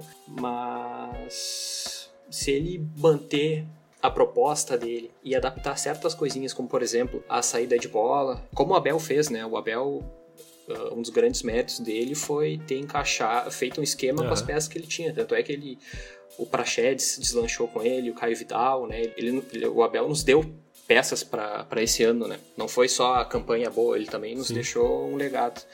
E se ele conseguir realmente adaptar essas esse esquema aí com os jogadores que a gente tem disponível, eu acho que tem tudo para dar certo. Ano passado com o Kudê tava dentro. É, e o, o Ramires disse que ele não tá muito assim por contratação ou coisa assim, que ele sabe da situação do déficit e disse assim: Não, eu não estou pedindo nada, eu vou trabalhar com o que eu tenho. Ele é, de acordo com a imprensa, pelo menos, ele é conhecido por trabalhar bem com os guris da base, né? Então ele pode, ao que parece, assim, se deixar, se der tempo e, e tranquilidade pro cara trabalhar, ele pode trazer algo bom, assim, mas. E o que, que vocês acham dos resultados uh, no curto prazo, assim? Porque agora esse episódio vai ser lançado antes da estreia na Libertadores. Nós já estamos com o gauchão rolando aí. Mas se for parar para ver que tem Libertadores e daqui a um mês já começa o Brasileirão, mais ou menos, né? A gente tem algumas coisas para já se, se pensar daqui para frente. Será que já, a gente já vai ver alguma coisa no curto prazo ou é aquilo assim de talvez 2021 seja mais um ano de transição ou talvez 2021 a gente brigue por algo grande de novo? É, eu, eu acho que levando em conta até esse último jogo, que é um jogo positivo para nós, né, contra o Aimoré 6 a 1, enfim, é um time com uma diferença técnica, enfim, gigantesca, né? Mas o resultado é positivo pra gente, a gente consegue tirar muito, muitos, muitos créditos disso. Mas infelizmente eu acho que, cara, não teve ainda uma, uma disputa a ponto. Ah, tem o Grenal ali, enfim, mas não teve ainda uma disputa que nos pudesse dar a prova realmente do que o, do que o Ramires vai, vai apresentar para uma Libertadores, por exemplo, que é uma competição de peso, uma competição que começa daqui a pouco e, enfim, a gente sabe que não, não dá para não dá para dar bobeira. Vamos jogar com um time que está sempre pronto lá e, mas enfim, é, tem que tem que ganhar, não adianta e ainda não sei o time que ele vai botar em campo, sabe? Ainda tenho dúvidas do que, que ele vai colocar, se ele vai repetir o último do Aimoré, uh, se ele vai testar mais alguma coisa. Então esse período de teste dele, ao meu ver, já está um pouco extenso. Mas, cara, eu acho que é mais, eu não diria que curto prazo, mas eu acho que ele ainda vai ter que testar algumas coisas com a chegada, a própria chegada do Tyson. Uh, quem é que vai sair para Sheds? Não sei, acho que não. Não sei quem é que vai ele tirar. É, o que... Essa dúvida que eu tenho, eu imagino que ele também tenha, né? Então, como é que ele vai decidir o isso? Que se falava é que o Tyson já não joga mais uh, na ponta como ele jogava antes, que ele joga no meio, né? Então seria o Praxedes. Exato, exato. Mas se ele fosse jogar na ponta, exato. seria o Patrick, né? Só que qual, qual, é o esquema que o. Porque assim, tem duas coisas. Uma delas é que ah, o Ramirez tem que adaptar ao esquema dele. Mas também eu acho que assim, se o cara é um cara inteligente, ele também vai ter mais de um esquema, né? Ele vai. Ele vai ter que nos mostrar, claro que a gente não pode dizer agora que com dois meses dele trabalhando aí já dá pra ver alguma coisa, não. Ainda mais num galchão. Mas ele tem que ter repertório, isso daí é uma coisa. Tem que ver se as peças do Inter também favorecem esse repertório. Mas qual é o esquema que ele tá usando agora? É tipo um 4-1-4-1, mais ou menos. Ou, ou, É, mais ou menos Na isso. verdade, ele até usa os dois na, na. O Patrick e o. Não foi o Caio Vidal que ele usou na última? Bom, ele tentou Marcos Guilherme, tentou todo mundo naquela direita ali. Ah, ele usou o Palácios na última. Uh, ele até usa, assim, que seria um 4-3-3, assim, né? Mas com os caras chegando mais lá pra frente do que, do que buscando aqui atrás. Mas uh, num exercício rápido, se a gente fosse pensar com o esquema que ele tem usado atualmente, o que, que a gente tem de peças para ser titular? Aqui eu já te recomendo acelerar a velocidade do teu player aí, porque nos próximos 10 minutos a gente discute a escalação do goleiro ao centroavante. E, né, pura especulação, mas também tem coisa interessante de se escutar aí. Talvez só um pouquinho mais rápido. No gol, vocês acham que vai ser Lomba? Vocês acham que vai ser. Eu acho que vai ser o Lomba pela lesão do. Do, do Danilo. Cacete, esqueci é. o nome do nosso outro goleiro. Sempre que o Danilo Fernandes tem a chance Danilo de pegar, Fernandes. é uma Foda, coisa, né? esse cara é, é zicado. Eu acho que vai ser o Lomba, porque o Danilo Fernandes machucou e não sei quando é que volta. Ah, eu vou te falar Três, que assim, meses, né? eu não coisa aguento assim. mais o Lomba, tá ligado? Ele pode nos dar, ele pode eu nos dar também. todos os Também não. títulos em, em defesa de pênalti, decisão e tal. Mas vai, eu não, Mas ele não vai. eu não aguento mais, cara. Eu não aguento mais assim porque ele tem uma postura de perdedor e fora de campo, tá ligado? Tem umas histórias dele aí que não sou eu que vou falar aqui agora, mas qualquer um que procurar notícias de 2009 a respeito do Lomba aí vai encontrar umas coisas assim que é meio inacreditável que em 2021 a gente tem um cara como ele no, no gol, tá ligado? Eu não consigo mais torcer pra ele, tá ligado? Eu não consigo mais torcer pra aquele cara e eu fico puto de saber assim que, enfim, ele é o nosso goleiro.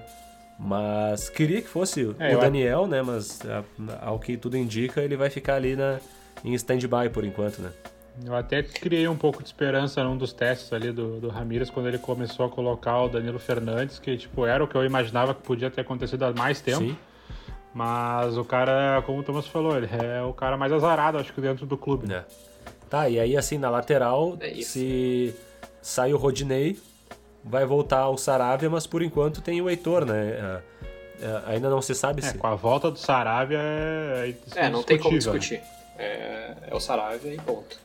Até lá tem o Heitor mesmo. E a gente. Não, o Heitor e melhorou o Heitor tinha muito, tudo né? pra ser. Ele tinha tudo pra ser um bom lateral, cara. Se ele se tentasse um pouquinho mais a parte defensiva, assim, se tivesse mais, mais treino, né? Que dizem que ele não se esforça muito nos treinos, né? Se ele conseguisse arrumar essa parte defensiva dele, ele ia ser um baita lateral, porque ano passado, não sei se vocês lembram, mas quando o Galhardo, ele tava naquela fase que ele tava fazendo gol de qualquer jeito, ele deu três assistências Era em dois jogos, leitor sabe? Ele, ele tem um cruzamento bom, ele sabe uh, uh, apoiar É. o ataque. É, a mas- ofensividade dele é muito boa. É. O cruzamento dele é aquele cruzamento bonito de play, né? Que a bola vem de vai pra dentro e vem pro meio da área. Tá aí na zaga, se a gente. O Cuesta já é certo, né? Pô, já tentaram tirar ele de O nós, mas. problema, o problema é a parceria, né? É, eu acho que Claro. vai ficar um Zé Gabriel da vida, mas, cara, não me passa segurança nenhuma. Agora é, é, por enquanto é Zé Gabriel, Lucas Ribeiro. E eu vou te falar que eu gostei do Lucas Ribeiro. Cara, eu vou te dizer que. Não sei dizer, não sei, não sei quem escolher. Então, É, entre os dois é cara ou coroa, mas eu acho que Ah. acaba ficando o Zé Gabriel pela saída de bola. E na nossa esquerdinha ali é Moisés ou Léo Borges? Pois É, é. eu acho que por enquanto é o Moisés. Pois é, né, cara? Vai. Cara, o Léo Borges tem, um, tem um, acho que um, um caminho promissor ainda, mas é um caminho promissor só. Por hora, por hora não, não dá, cara. Tipo, é muito irregular. O Moisés que tem seus defeitos, chuta o chão, mas, cara, é, se precisar marcar, ele é um pouco uma marcação dele não é ruim. Não é todo ruim, assim, mas ele não ataca, né? Ele não cruza, ele não, não sei. É, pra mim é, é que nem o Rodinei, cara. É, é, é um jogo de sorte, assim. Tu fecha o olho, roleta russa, um dia vai bem, nos outros seis vai mal. Mas o Moisés, pelo menos, ele ajuda na pauleira, né? Que É, é um ponto positivo o cruzado de direita dele é perfeito. Tá, e aí, o que que é, o que que a gente coloca aí? Coloca um volante com o que seria o Dourado atualmente? Ou coloca dois volantes com o Edenilson buscando a bola Ah, atrás? eu não sei, acho que esquema de torcedor é, tem que ser ofensivo. Não, eu tô dizendo, eu tô dizendo do que ele tem É. feito, com o esquema que ele tem feito atualmente. Porque, como eu disse, eu não consegui assistir todos ainda parar pra ver o que que tá acontecendo na prática no campo, né? É, eu gosto muito com o Dourado ali, cara, de, de primeiro, primeiro volante ali, dando aquela fechada na zaga, porque, enfim, ele, ele dá essa segurança, até porque a nossa zaga com o Zé Gabriel ou com o Lucas Ribeiro, ela não tá 100%, hum, não vai estar 100% como se tivesse com o Moledo, então tem que ter uma, uma primeira, um primeiro bote ali mais assertivo, sabe? Então eu acho que a pessoa hoje é o Dourado. Já falaram até no Dourado pra ser zagueiro, né? Pra jogar junto com o Cuesta e aí botar um Edenilson ali na, na coisa, assim, tipo. É, o problema é que daí poder- o cara perde o ataque do Edenilson. né? Cara, no papel é. Mas pra poder encaixar todo mundo. No papel é bonito, sabe? Se fosse, se fosse jogar ali no play, ali, ah, vou botar o Dourado na É zaga, coisa de sabe? play, né? Mas- Brasfoot, Brasfoot. É, braço fute, mas na prática não. Não, mas até, até, ou até assim, colocar o Dourado na, na do Zé Gabriel e aí botar o Johnny naquela da, da volância ali, sabe? Na posição dele ali. Tem umas coisas que os caras estão comentando, mas é isso, assim, eu, não- eu ainda não sei o que que o, o careca lá vai fazer, tá ligado? O que, Ah, que ele eu tem acho que isso aí ele não vai fazer. naquela cabeça lustrosa dele lá. Mas o. E aí dali pra frente, cara, porque assim, a gente, como a gente falou, tem que encaixar o Tyson em algum lugar. É o Tyson e mais o resto. É, A eu, gente já botou aí seis jogadores, é o Tyson e mais quatro. Mais- eu tenho uma crítica Exato, forte ao Praxedes, tá? Mas daí talvez seja uma crítica pessoal. Mas eu acho que, tipo, a, a- a finalização de jogada dele é muito lenta. Ele demora demais pra finalizar, pra passar, pra definir a jogada. Não é finalizar, é definir. Então eu tenho um pouco de. Não, não, não gosto dessa parte de lentidão do jogador do meio que tem que ir, deveria armar a jogada ou pifar alguém. Então, do meu ponto de vista, o Praxedes não pode ficar no meio ali nessa armação. Não pode ser ele que chega pra frente do gol, sabe? É, que se não for ele ali, ele vai jogar numa do. Ou dourado ou do de segundo volante, né? É. Ou ele Esse é joga o do meio pra trás, ou, ou ele não joga. E é, é muito doido, porque o Tyson a gente se acostumou a ver ele na correria. E eu até no- nesses últimos lances de craque e tal, que ele vinha pra Porto Alegre jogar, tudo bem que é, né, um amistoso de final de ano com os tiozão do churrasco ali. Mas tu colocava... ah, tinha alguns momentos que o, o Tyson ele tocava a bola na frente e saía correndo. Meu, mesmo sendo um amistoso, ninguém corria mais que ele, assim, não, nem, de perto, sabe? Ninguém chegava perto de correr o que ele corria, tipo, no final do ano retrasado, 2019. Então, assim, eu acho que ele ainda tem condições de fazer uma correria também, né? Será que ele é o cara pra ficar pifando bola no meio e, e armando jogada, como seria um 10 centralizado, que é o que dizem que ele tá jogando atualmente? Porque eu não vejo o jogo do Shakhtar, né? Duvido que muita gente veja. Ou será que ele é o cara pra pegar ali a do Patrick, por exemplo, e ficar na, na correria na esquerda? É, é o que eu ia dizer. Eu, eu não vejo o jogo do Shakhtar também pra te dizer como é que ele tem jogado. Não sei se o Thomas Não. tem alguma atualização não, sobre isso, não. mas É, pois é, é uma coisa que acho que pouca gente vê mesmo. Mas eu, eu vejo ele hoje até, tudo bem que tem um, é um baita jogador, tá? mas até pela idade e tudo mais, não é mais um cara de 18 anos. Ele basicamente não, não sei se ele teria essa condição física, até porque ele não tem um porte do Patrick, por exemplo, para ficar ganhando na massa, ganhando no corpo e para fazer essa correria bate e volta o tempo inteiro. Sabe? Então acho que eu vejo ele mais como um armador, assim, literalmente aquele camisa 10 centralizado fazendo a, só largando a pifada. Mas não sei se é. Ah, mas ele tá com 30 anos, cara. Ah. O Tyson tá com 30 anos, ele não tá velho. Não, não. Longe de estar tá velho. Velho tô eu, que tô em casa sentado não tô jogando bola.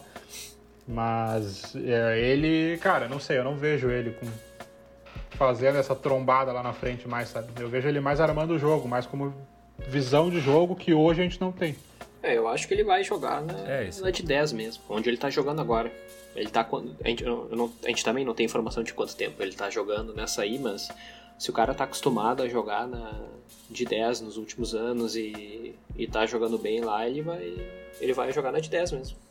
Tá, e aí se o Tyson entra, a gente já foi até o Dourado ali. O Tyson entra na 10 centralizado. Ainda não sobram quatro caras ali, uma vaga é do Edenilson. E a outra é do Patrick? Se ele, ele, o, Edenilson, o Edenilson entra em qualquer lugar. O Patrick na ponta esquerda. E aí a gente tem duas vagas para que seria Guerreiro e Yuri Alberto. Ou, né, se tu botar o Yuri Alberto aberto, jogando na ponta direita. Ou trocando de lado o Patrick com o Yuri Alberto. Ou o Palácios é lá Hoje em dia, cara. Pois é, mas é que assim, sabendo que o Yuri Alberto precisa no mínimo ou jogar porque ele é muito bom, ou jogar para ser vendido, não tem como tu deixar ele de fora, é né? Então, tipo assim, será, será que o Guerreiro seria. Porque também tem isso, né? Dizem que o Guerreiro tá. Ele apressou a volta, então ele não estaria muito bem ainda. Ele não tá 100%. De repente o né? Guerreiro é que pega um banco. É, eu não duvido, até porque, de... até porque o Guerreiro nos últimos jogos ele tem entrado no final só. Yuri Alberto de centro e, e o Palácios na direita e o Patrick na esquerda. Cara, eu acho que o Palácios ainda tem que esperar. Ele é. Porque ele habla, né, cara? Então a expectativa em cima dele é, é muito grande. Por mais que a gente. Ah, meu, ele entrou no Grenal e pifou e Denilson. Não, ele, tem, ele parece ter qualidade, mas dele. é que nem o Sarrafiore. O Sarrafiore também ele entrou lá, fez o gol no Flamengo ali. Daí, meu, qualquer coisinha que um cara que habla faz, é, fica todo mundo já oriçado. Assim, ah, até, pega, até pega pênalti, parece. Né? é. Mas é. Mas não sei, eu acho que tem que esperar um pouquinho. Mas, ainda, acho que ele não, não tá tipo no, assim, ó, em questão de eu vejo no, ser titular. Né? Eu, eu vejo no Palácios a velocidade de, final, de finalização que eu não vejo no Prachedes. Finalização de jogada. Definição. Porque ele pega a bola já vendo o que ele vai fazer. Não o que ele vai, é. para, pensa, perde a bola. Tá, e se não é o Palácios naquela ponta direita ali, é quem? Caio Vidal? Caio Vidal, imagino. É uma opção, mas tá. Aí, e agora sabendo... Aí que tá, não sei se vocês perceberam, mas só um parênteses. A gente já citou muito mais de 11 jogadores aqui que podem estar em campo. Então, tipo, é a visão que o Ramires tem e que ele quer ter, entendeu? É. É, a gente citou, por exemplo, se não é o Caio Vidal, é o Palácio. Se não é o Yuri Alberto, é o Guerreiro ou o Galhardo. Porra, meu, o Galhardo, ele tá, tá ligado? Ele foi um grande jogador ano passado e tá como alternativa. Se não é o Patrick, pode ser também o Tyson. Ou, cara, é, eu vou te levantar outra ser. dúvida. É. Bosquilha. Ah, pois Não é. foi nem citado aqui. Não, mas é que o Bosquilha voltando, cara, ele ele ia brigar por uma vaga de, de armador. Ele não ia brigar de volante com o Edenilson ou com o, o Dourado, por exemplo. Ele ia brigar com uma vaga de armador. E aí, assim, pra Bosquilha ou Tyson fica difícil, né? Mas... Não, não. Não, eu acho que não dá. Ah, eu espero que o Tyson venha realmente 100%, Voando. assim, como todo mundo espera, eu acho que ele vem mesmo. Mas o Bosquilha, cara, ele jogar pelo menos, vamos ver como é que ele vai ser a recuperação dele, né? O retorno, a gente sabe de uma cirurgia assim é foda. Mas até mesmo o próprio, nosso próprio Saravia lá, que a gente sabe que a recuperação também é, é a mesma coisa. Mas, cara, é, tá difícil de, de escalar 11 apenas, né? E acho que era essa a dúvida que ele queria ter. Coisa boa eu... isso, né, cara? Ter vários jogadores é para várias posições aí. Exato. Foi uma das poucas vezes, mas dos últimos anos aí, que a gente tem. Olha pro banco e tu pensa, bah, quem é que eu vou botar e quem é que eu vou tirar. Porque é pelo excesso e não pela falta. É. Então tá, meu, o negócio é o seguinte, a gente já escalou aí uma, algum tipo de, de escalação com Lomba, Saravia, Zé, Cuesta, Moisés, Edenilson ou Dourado Edenilson, Tyson, Patrick Yuri Alberto e Caio Vidal. Mais ou menos, tá ligado? É uma coisa que dá pra, pra gente imaginar. Pode sair um, entrar outro, mudar o esquema, mudar a posição. Sem perder Mas qualidade. com isso daí, agora é a hora de a hora de se queimar. A gente já falou aí uma hora e meia sobre futebol. Agora é a hora da gente ver Agora é a queimação. quem é quem, tá ligado? É pra, é pra saber quem é quem, pra, pra gurizada vir aqui ou escutar isso daqui no final do ano e ver se a gente sabe, se a gente não sabe. Começando pelo fácil. Gaúchão. A pergunta é simples. Ganha ou não ganha? Ganha. Ganha. Eu acho que ganha também, né, meu? A, a gente, assim, mesmo eh, no fim das contas, acho que nem foi tão eh, discutido isso, mas estaríamos aqui entre o otimista, Israel, o pessimista, Thomas, e um realista esperançoso que sou eu. Eu sou aquele cara que, tipo, né? Eu lembro que eu falei pro Israel depois do jogo do esporte: ah, deu, agora já não tem mais chance de ser campeão. E o Israel falou: não, meu, dá sim, dá sim, não sei o quê. O Thomas, eu acho que lá no Bahia já tinha desistido, tá ligado? Não, o pior é Thomas, que- do- Não, Nesse jogo do Bahia eu fiquei possesso, mas. eh, E a palavra do sorteio valendo uma camiseta da seleção brasileira de 2014 é Rodinei. Para quem não tá sabendo do sorteio ainda, não tá participando, ainda dá tempo de participar, vai lá no arroba farol queimado no Instagram, tem um perfil com todas as regras. O sorteio é dia 2 de maio, então ainda dá tempo, não perde. É que na realidade o ano de 2020 acabou várias vezes, né? Ele acabou quando o Guerreiro se machucou. é. Eu pensei, o Guerreiro se machucou, pronto, acabou o ano. Porque ele tava fazendo um monte de gol, sabe? Ele tava decidindo os jogos. que é. Daí o Galhardo veio. Daí Verdade. depois ah, o Kudê saiu. Deu pronto, acabou o ano. Qual foi outra coisa? Daí o Moledo se machucou. Que ele tinha acertado a zaga. Daí o pronto, cinco acabou, lesão de acabou o ano joelho. de novo, sabe? Acabou o ano várias vezes ano passado. Ah, Vamos ver então, por, por enquanto 2021 ainda não acabou pra ti, Thomas. não, ainda 2021 tamo- a, gente tá, a gente tá vivo. Então tá, vamos ver. Ó, o negócio é esse. Gauchão, nós três achamos que ganha. É que o gauchão é meio caro coroa mesmo, É, né? exatamente. não tem muito o que fazer. 50%. Ah, agora vamos para o Brasileirão, que é o que... Primeiro Libertadores ou primeiro Brasileirão? Acho o Brasileirão. Libertadores. Vai, Gabriel, tu desempata. tanto, tanto faz, Gabriel. Vai lá. Então tá, Libertadores que igual. vai começar... Esse episódio está sendo publicado aí na segunda ou na terça-feira e o jogo é na terça-feira. Então primeiro o Always Ready, que... Eu- E tô pra te dizer que é o jogo mais difícil da chave. que pra quem não sabe aí é o sempre pronto. Ah, Deportivo Tátira e depois o Olímpia. Então ah, a gente tem uma fase de grupos que supostamente dá pra passar. Não, essa fase E de aí tem a que- questão. Tem que ter a melhor campanha da, da, da Libertadores. Tá, então tá. O Thomas já tá pedindo a melhor campanha. E tu, Israel, tu acha que passa em primeiro e segundo, melhor campanha ou não? Ah, passa em primeiro, mas vai ter dificuldade contra o Always Red. Boa. Eu acho que Vai passa. ser aquele. Vai ser aquele. Num jogo. Cara, um a um num jogo e uma vitória magra no outro. Eu acho não que o Inter transforma até... o Always Ready no, no Barcelona, cara. Não esquece que é, é da Bolívia lá. não, o problema são primo não é do, isso. O problema é a do, altitude. dos do The Strongest lá, os mais fortes. Então, Os mais fortes. então é. Por mais que tenha altitude, é- tem, que, tem que atropelar os caras. Não adianta. Atropelar, não meter 5x0, mas tem que ganhar o jogo. Não interessa. Eu, eu acho que o Inter passa de fase, mas com 10 pontos. Ah, você tá sendo. Eu acho que. É, eu tô. São quantos mesmo possíveis? 15. São 15? É, eu, eu, eu fecharia nesses 10, no máximo 12. É, eu tô, tô invertendo. É 15 mesmo, né? Não tô viajando. Ah, eu fui, eu fui contigo, assinei embaixo. Eu não tô. é, A gente tá aqui agora é, invertendo os papéis aí. E não é 15, não, eu acho que eu que tô viajando. São. Não, são 18? Tá difícil aí, matemática. Bah, bugou a cabeça agora. Por que, que eu tô com 15 na cabeça? é, meu, são 9 na ida e 9 na volta, são 18. Tá, então eu já não acho que a gente passa com 10 pontos, não. não, é que eu. Ah, meu, Fala se isso. são 18, passa com uns. Pra mim é 15. tem Cara, que ser 15 no mínimo. É, eu ia dizer uns 13, 14, mas 15, 15 é ótimo. É, não, é que pela, pela minha lógica do, do 10 pontos, a gente perdia uma e empatava outra, tá ligado? Então é, é isso que eu acho que acontece, assim. Eu acho que a gente vai ganhar, tipo, as três em casa, vai ganhar uma fora e perde uma e empata outra. Eu acho que é por aí, assim. E passamos de fase. Mas a questão da Mas, Libertadores... ô meu, Fala. campeão da Libertadores, já vou te adiantar. Ah, então pronto. O Israel já tá respondido aí. Copo vazio, já tô vendo ele meio cheio. É, eu acho que a gente então... chega no mínimo até as quartas na, na Libertadores.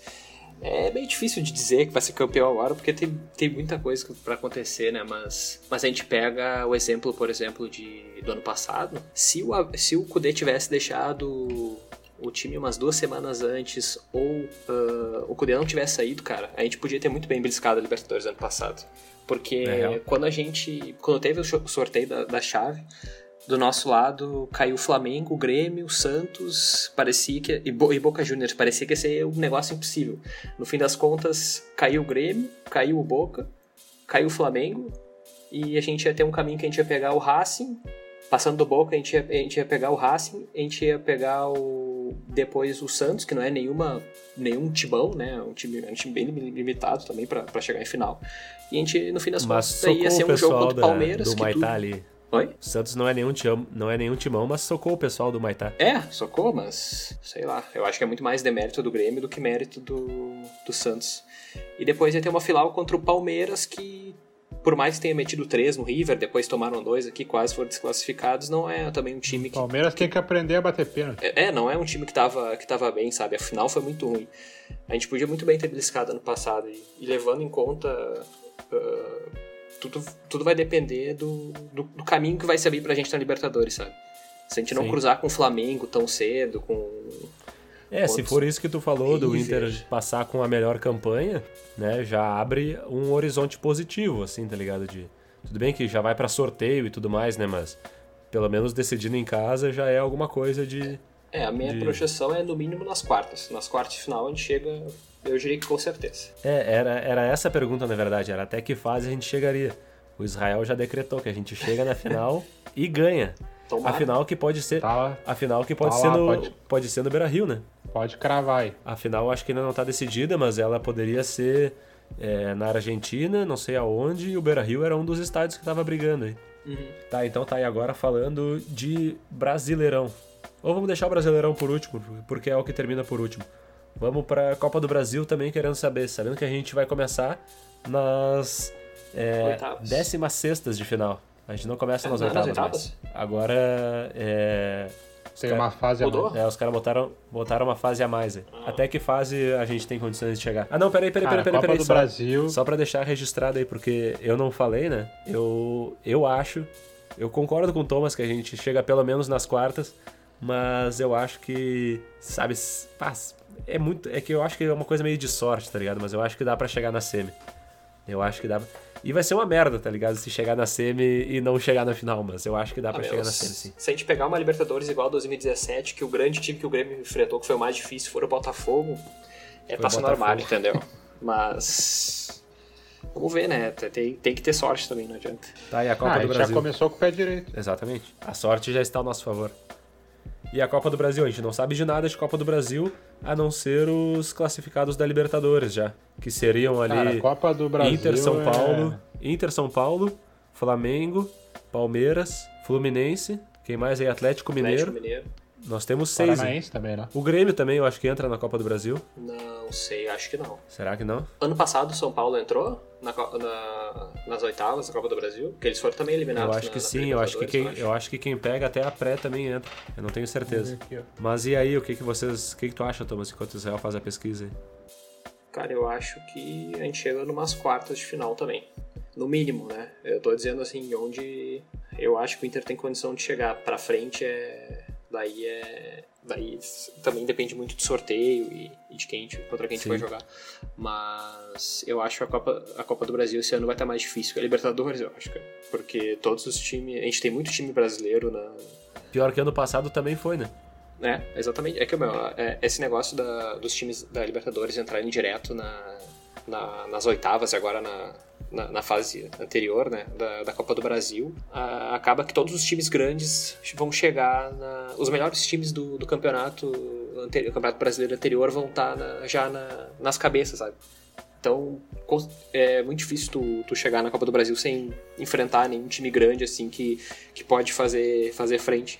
Mas para mim, não pegando não pegando Flamengo, para mim, é, tá, tá bacana, assim. Acho que a gente tem condição de, é. de passar por todo mundo. Flamengo, que já... Ah, mas é eu vou te falar que, eu vou te falar que, assim, a gente pode cair pra uns times fudidos, mas eu acho que pro Flamengo não, tá ligado?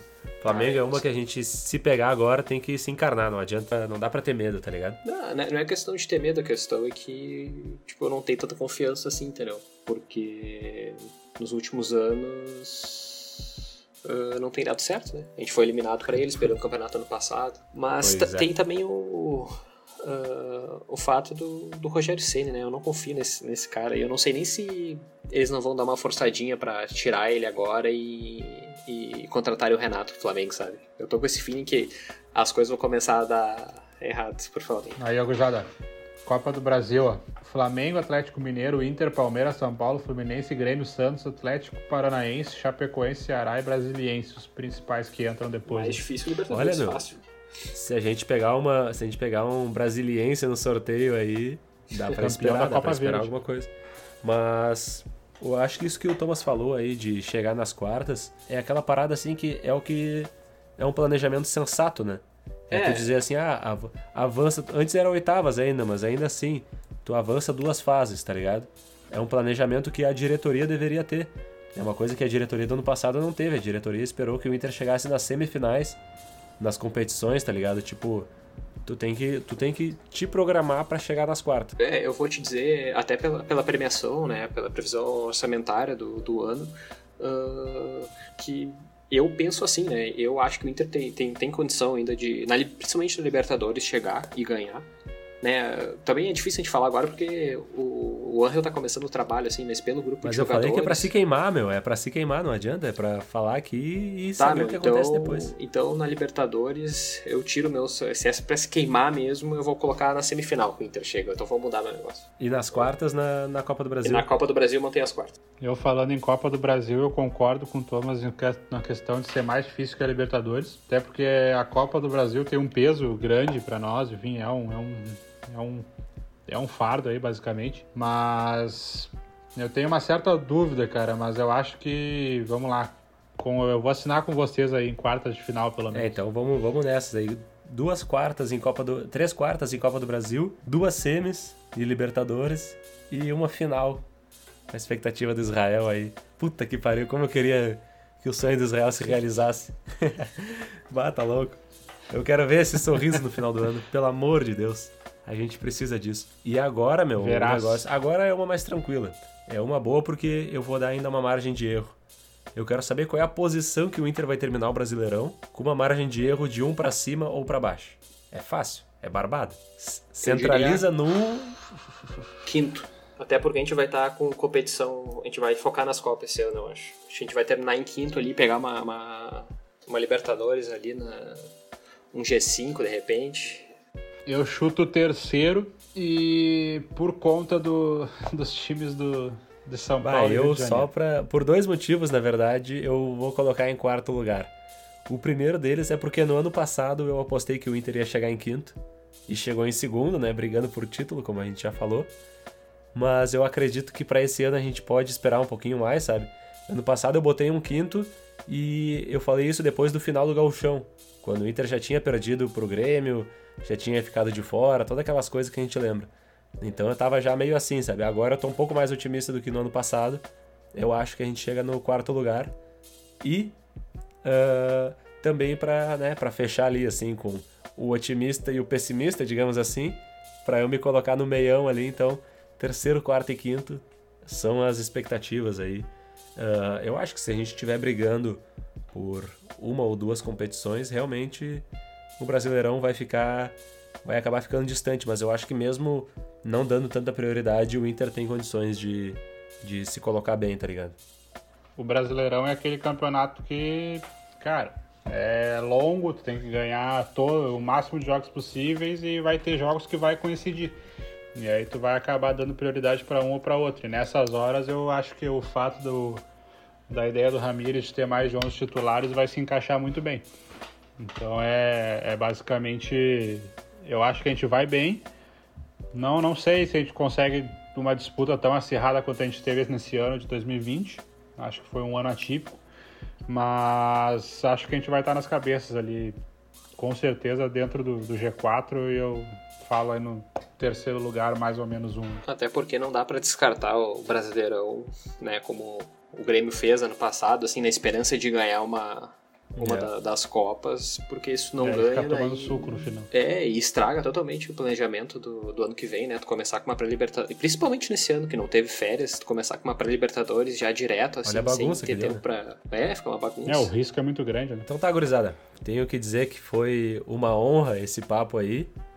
E está aberto o espaço para as considerações finais, seja de passado ou de futuro ou de presente. O que, que vocês têm a dizer aí sobre é, esse, esses momentos, tudo que a gente discutiu aí, ou algo mais que possa não ter sido dito até agora? que a gente tá no, num caminho certo, assim, ano após ano o, o nosso time tá cada vez melhor, tá cada vez tendo mais opções, né, de, de reposição e coisa, e que ah, a gente tem, a gente, esse ano existe a possibilidade, assim, de a gente ganhar alguma coisa. Não é a tendência, porque se tu for pegar estatisticamente, a gente, são vários clubes, né, disputando, então, ah, isso sem considerar gauchão, né, gauchão é, só serve para criar crise. Ah, então a gente a gente tá no caminho certo, só que é aquele caminho certo que tem um, um prazo de validade para acontecer, né? Se a gente não ganhar esse ano e no máximo ano que vem, eu acho que daí a gente também vai ter que entrar num outro processo de reconstrução de elenco, até porque Patrick, Denilson, Lomba, Cuesta, Moledo, esses caras já vão começar a ter uma idade mais avançada e a gente vai ter que ah, fazer a, a roda girar, né? Então acho que esse ano, ano que vem, é, são as chances da gente ganhar alguma coisa e, e sair logo e- dessa, dessa fila e É aquele poder ser feliz um pouco ou também. vai ou racha, né? Exatamente. E aí, Israel? É, eu acho que eu concordo que a gente está no caminho certo. O- as peças que nós estamos tendo esse ano realmente são, são peças diferenciadas. Acho que, enfim, tem muita coisa sendo agregada ao elenco, muita coisa voltando, que vai, enfim, nos trazer possivelmente um, um- um resultado positivo. Acho que tem que seguir com o pé no chão. eh, Eu acabo sendo sempre tentando imaginar o final com a taça na mão e feliz tomando céu, mas eu sei que não é, não o caminho não, não é um mar de rosas, a gente tem que enfrentar grandes times aí pela frente. Cara, acho que o nosso maior adversário é, é a gente mesmo, o próprio, o próprio Inter. Porque, enfim, a gente sabe que tem torcedor que acaba tendo um pouco menos de paciência, que acaba reclamando um pouquinho ali de alguma, alguma estabilidade, algum momento que possa vir a acontecer, que a gente sabe que é disputando várias Copas num período curto, que vai ser uma em cima da outra, a gente vai acabar deslizando em algum momento. Então é aquela frase, né? Torcedores calme, porque enfim, acho que lá no final alguma coisa vai brilhar. Eu, eu chuto aí numa Libertadores que a gente sabe que faz muito tempo que a gente não ganha um brasileiro, mas a Libertadores tem um gostinho diferente. Então acho que acaba sendo enfatizado assim dentro de um clube. E eu acho que alguma coisa brilha esse ano. A gente quase chegou muito perto ano passado e acho que esse ano não, não vai ser diferente. A gente vai ser, chegar muito perto em algumas coisas, mas enfim, tudo não vai dar para ganhar. A gente não tem esse esse, esse, esse ímpeto aí. A gente disputa com times aí do, do, do eixo São Paulo-Rio ali, que é muito diferenciado. Então é, tem esse, esse, essa diferença muito grande e visível, mas acho que no final alguma coisa vai, vai brilhar para nós sim. Então, gurizada, para finalizar de verdade agora, promessas. Eu tenho uma já desde 2018. Eu disse naquele ano lá que a gente ficou em terceiro que eu falei: se o Inter for campeão brasileiro esse ano, eu vou cortar meu cabelo, que já era comprido na época. Eu vou cortar meu cabelo e pintar ele igual ao do Odair. Eu ia fazer um platinadão. Não aconteceu. Depois eu prometi isso também na Copa do Brasil. E eu prometi ano passado, na época do Kudê, que se o Inter fosse campeão eu ia fazer cortar o cabelo igual ao do Kudê. Cara, pra quem não sabe, meu cabelo ele já tá batendo no meio das costas para baixo. Eu tô deixando ele crescer, eu fiz a promessa de que eu só vou cortar o cabelo de novo, curtinho, quando o Inter for campeão ou de Copa do Brasil, ou de Brasileirão, ou de Libertadores. Ano passado eu falei que se fosse do Brasileiro, eu ia fazer o cabelo igual do Abel Braga, o grisalho bolado, aquele espetadinho para cima. Não aconteceu. Se o Inter for campeão de Brasileiro, Libertadores ou Copa do Brasil esse ano, eu vou deixar minha cabeça igual a do Ramires, cara. Bah, lustrada, lustrando, brilhando, com, com, com lustramóveis na cabeça. Óleo de peroba. Então esse é o espaço aí agora para vocês. Se vier um título desses na temporada 2021, o que, que vocês vão fazer? Ah, eu, pelo otimismo do. Eu não sou muito de, de promessa, né? eu nunca fiz isso. E eu também não tenho coragem de, de rapar o cabelo, porque se eu rapar o cabelo eu tenho medo que ele não volte. Então, se a gente ganhar qualquer um desses três títulos aí, eu vou comprar uma camisa do Inter desse ano, vou meter ali 10 e vou botar Israel Kubiak pela, pelo otimismo e pela, pelo aniversário dele que ele tá fazendo hoje. Aí sim. Cara, eu também eu acompanho, mas eu não sou muito de promessas, mas eu sempre quis fazer uh, uma homenagem pro Inter, de fazer uma tatuagem, um negócio assim. Nunca vi o momento exato. Mas, cara, se for campeão aí, até cogito fazer uma, um símbolozinho aí do, do Colorado no, na pele. Baita, baita. Título tô... importante, né? Grava aí, não corta essa parte. Não, é, de, é desses três aí, é desses três. É Copa do Brasil, Brasileiro ou Libertadores. Ah, não, eu vou, eu vou dificultar então essa promessa, cara. Se eu acertar minha cantada ali de Libertadores, eu faço o bagulho. Não, não tem essa, meu. É se vier um dos três, quero ver. Vem na fé, meu. A gente quer ser campeão. A gente quer ganhar. Qualquer um dos três, cara. Não, não precisa ser o, o mais importante. Tá, tá, tá, tá. Se o Thomas usar a camiseta com meu nome, eu faço. Ah, mas daí tu tá linkando a, a tua à minha. Ah, não, não, quer ser feliz? Eu vou ser feliz todo mundo ah, junto. pode ser. É, pode não, ser. a felicidade é tem que ser compartilhada. Tá... No final do ano a gente vai tirar uma foto com o Gabriel careca e eu com a camisa do, do Israel, Israel tatuado. Bah, sou, bah, sou muito a favor, vai acontecer. Fiquem ligados para as cenas dos próximos capítulos aí. Gurizada, muito obrigado pela participação aí. É, numa próxima que rolar, quando vê aí no meio do ano acontece umas loucuras do Inter aí, a gente tem muita coisa para dizer.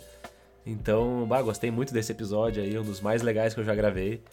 É, muito obrigado pela parceria aí. Vocês são meus parceiros de longa data já, cara. Tipo, anos aí é, vendo o Inter. Já, a gente já viu o Inter muito bem juntos.